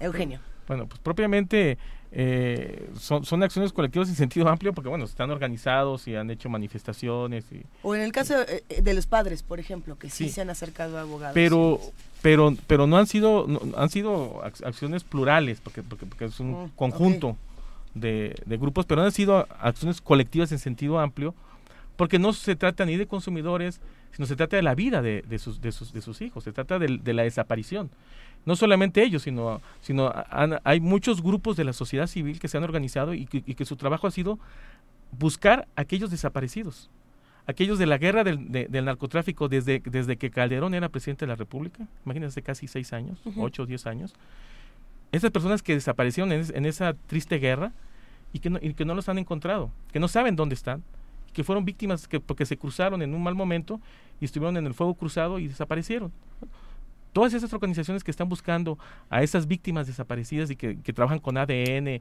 y que, y que se han acercado con la víctima y, a todas las instituciones, pues han, hecho ese trabajo similar, pero no se puede considerar como, como en sentido estricto a una acción colectiva, porque no está no, no, está eh, enfocada a un tema de consumidores, ni un tema ambientalista, ni a un tema de prestación de bienes y servicios. Estamos hablando de la vida. El derecho a la vida. El derecho a la vida y, o, la, desaparición. A ver, entonces, eh, lo que distingue el amparo de la acción colectiva es esta condición de consumidor o de víctima. Exactamente, porque porque porque el artículo 578 eh, tiene un, un, un, rango y restringe a qué puede, en qué caso se puede ejercitar una acción colectiva. Y nos, y nos marca en los casos de consumidores o en el caso de, de bienes y servicios que, que prestan tanto el, eh, entes privados como entes públicos y en temas ambientales. A, eso, a eso lo restringe el ejercicio de este capítulo contemplado en, el Código Federal de Procedimientos Civiles. Y se hace ante autoridades federales. Y existe un procedimiento en donde no solamente yo, eh, no solamente que porque, porque los ciudadanos decidan presentar la demanda van a, van a hacer un- se va a plantear una acción colectiva. Tiene que ser valorada por un juez, que el juez va a poder, este, eh, después de, presentar la demanda, eh, corre con copia de la demanda al, a- al demandado para que el demandado dé su punto de vista si se trata o no se trata de una acción colectiva. Y él va a hacer una primera calificación para poder establecer si se está ante una acción colectiva. Y una vez que el juez considere que, se lo, que, que- que reúne las características de una acción colectiva, le da entrada con, con ese carácter y se inicia el procedimiento. A ver, un, de- un detalle que me pareció muy interesante lo que dice Eugenio, sobre todo para que no nos quedemos con la idea de que no podemos hacer nada, es que hay acciones colectivas y acciones plurales. Muchas veces se confunden. sí. Sí, ¿Cuál es la las acciones plurales es, es, eh, personas que, que actúan juntos, eh, juntos en un determinado fin. O sea, eh, que no se- no se someten a las reglas formales estrictas de lo que en el eh, Código de Procedimientos Civiles eh, identifica como acciones colectivas. Porque el código es, eh, establece un conjunto de reglas, digamos, tratando de, proteger, de que no haya abuso, a, esa metodología jurídica específica. Pero eso no dificulta ni, omite el que un conjunto de personas actúen conjuntamente. Entonces yo diría que en el lenguaje común nosotros decimos están eh, ejerciendo una acción colectiva. Sí, no necesariamente eh, la del capítulo del Código Civil, pero sí una acción de- propia de una colectividad. Y eso es muy común en México, en, todas las materias. Y yo diría que eso, que hay- eso es lo que hay que exaltar, o sea, que eh, conocer est- esta, digamos, metodología específica, pero de ninguna manera restringirnos a ella, ni eh, exigir también que, que- que, eh, se amplíe, que prospere, que tenga todo el ámbito que tienen en países más desarrollados. Eso es una tarea. Pero la acción colectiva, entendido en un sentido amplio, como acción plural, como acción organizada, de personas, de grupos con determinados fines, ¿no? Eso es, es una cuestión totalmente distinta y eso es importantísimo y se da en, en la práctica en muchos terrenos, ¿no? Y era el, el ejemplo que tú planteas. No, no están pensando ellos irse ante un juez eh, específico eh, porque, porque aquello está restringido. Decían, pues, imagina, está pensando competencia económica, temas ambientales, eh, consumidores de bienes y servicios, mm, priorizando el papel del Estado, de los no de las siete vías, cinco son de carácter oficial, eh, 30 personas, una ONG. to- estas son restricciones pero lo otro es la acción, digamos, organizada de la sociedad, acciones plurales, y eso se da, se puede dar y en la práctica presenta muchas ventajas comunes de la otra en términos de compartir costos, compartir objetivos, eh, apoyos, eh, en fin, y Más ejercer la una- visibilidad. Y tener visibilidad, exactamente. Pues a organizarse, eso es lo que queda. Sí, esa es la consigna. Recuperar la, la- la confianza en los abogados. Yo creo que también ha habido muchos, muchos despachos de abogados de pro bono que tienen despachos muy, muy, este, llamarían de élite y que han accedido a, a la, a, este, a A patrocinar, trabajar, a patrocinar. trabajar con la sociedad, a crear confianza, porque si no confiamos en los abogados, en los médicos, en los ingenieros. Y en el caso de Ayotzinapa, un grupo de abogados ¿No? penalistas de mucho prestigio que, que, Sí. que de- gratuitamente los, Sí, los nos han han estado apoyado. acompañando, No, hay cosas, hay muchos eh, es. actores eh, no conocidos que son, Sí. pues, eh, digamos, eh, de mucho prestigio y, y, y que efectivamente no hay que perder totalmente la confianza. No, hay que recuperar la confianza. Ingenieros de la UNAM, arquitectos de la UNAM, médicos de la UNAM, veterinarios. eh, desde, desde la universidad, desde las universidades se Las hacen barras, muchas cosas. sí, ¿no? sí, sí, han- Sí. Pues nos da muchísimo gusto que nos hayan acompañado esta mañana. Hay que seguir discutiendo este tema en todos los espacios que se pueda. A ver si hacemos una segunda y tercera parte porque hay muchas preguntas en redes sociales y, y muchos comentarios muy buenos. Ya les iremos platicando. Pero bueno, por lo pronto despedimos a Arturo Alcalde Justiniani y a Eugenio Narcia Tobar. Qué gustazo y mil gracias. Gracias a ustedes. un placer. Hablamos muy pronto. Quédense con nosotros aquí en Primer Movimiento. Hay música Hay de música. la curaduría de Gastón, de la curaduría de Gastón García Marinos. Sí, justamente Himno a mi corazón, junto a León Yeco, del disco Cantora de 2009. Vamos a escucharla.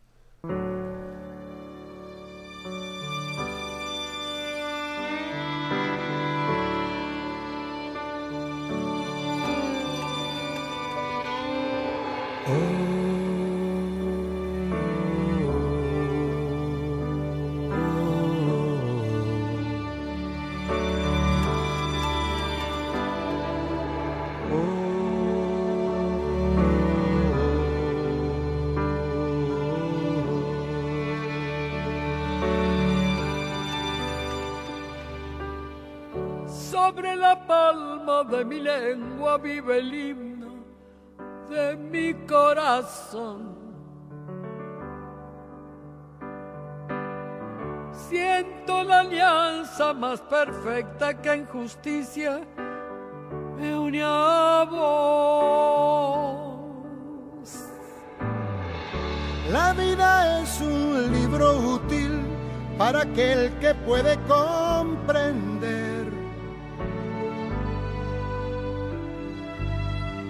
Tengo confianza en la balanza que inclina mi parecer.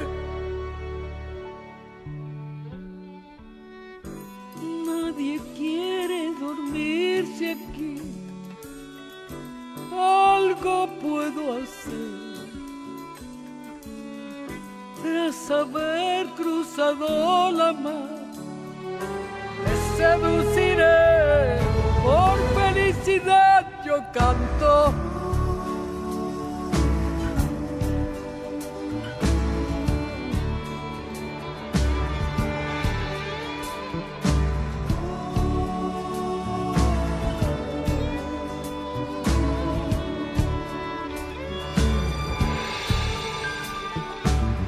Nada me abruma ni me impide en este día que te quiera, amor.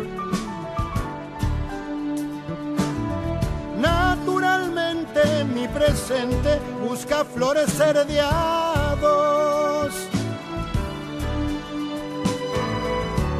Nada y que nada prohíba, yo te veo andar en libertad.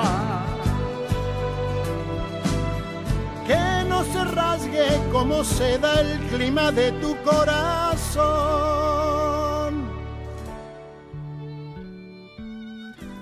Nadie dormirse aquí. Algo puedo hacer. Tras haber cruzado la mar, me seduciré.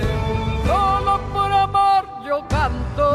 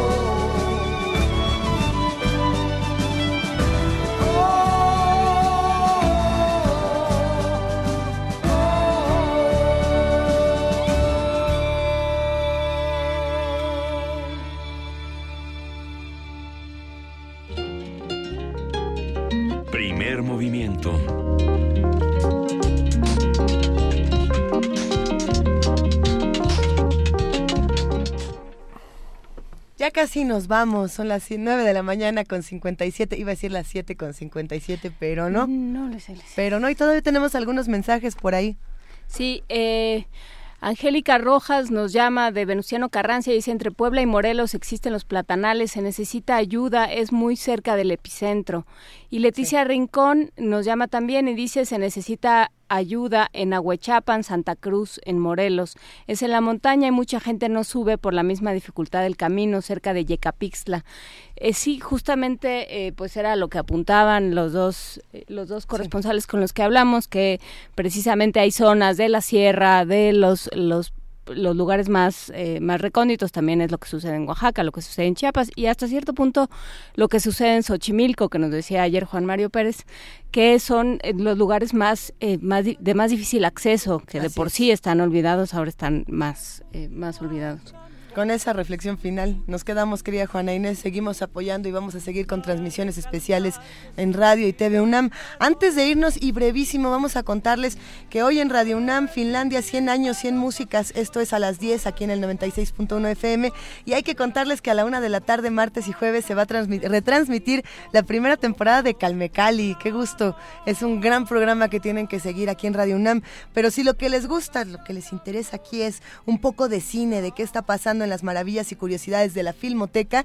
En TV UNAM, el insólito caso de Gabriel García Moreno con Rafa Viña a las 9 de la noche. Observen tv.unam.mx porque también está Observatorio Cotidiano, eh, cine a tres años de Ayotzinapa y por supuesto el mundo real tras los pasos de Tintín. Ya les iremos contando mucho más. Nos vamos con música, querido Miguel Ángel. Nos vamos con música, con Razón de Vivir junto a Lila Downs, Mercedes Sosa del disco Cantora de 2009. Gracias a todos los que hacen primer movimiento a través de radio y de TV UNAM. Gracias a todos. Esto fue Primer Movimiento. El mundo es de la universidad. Para aligerar este duro peso de nuestros días, esta soledad que llevamos todos, islas perdidas, para descartar esta sensación de perderlo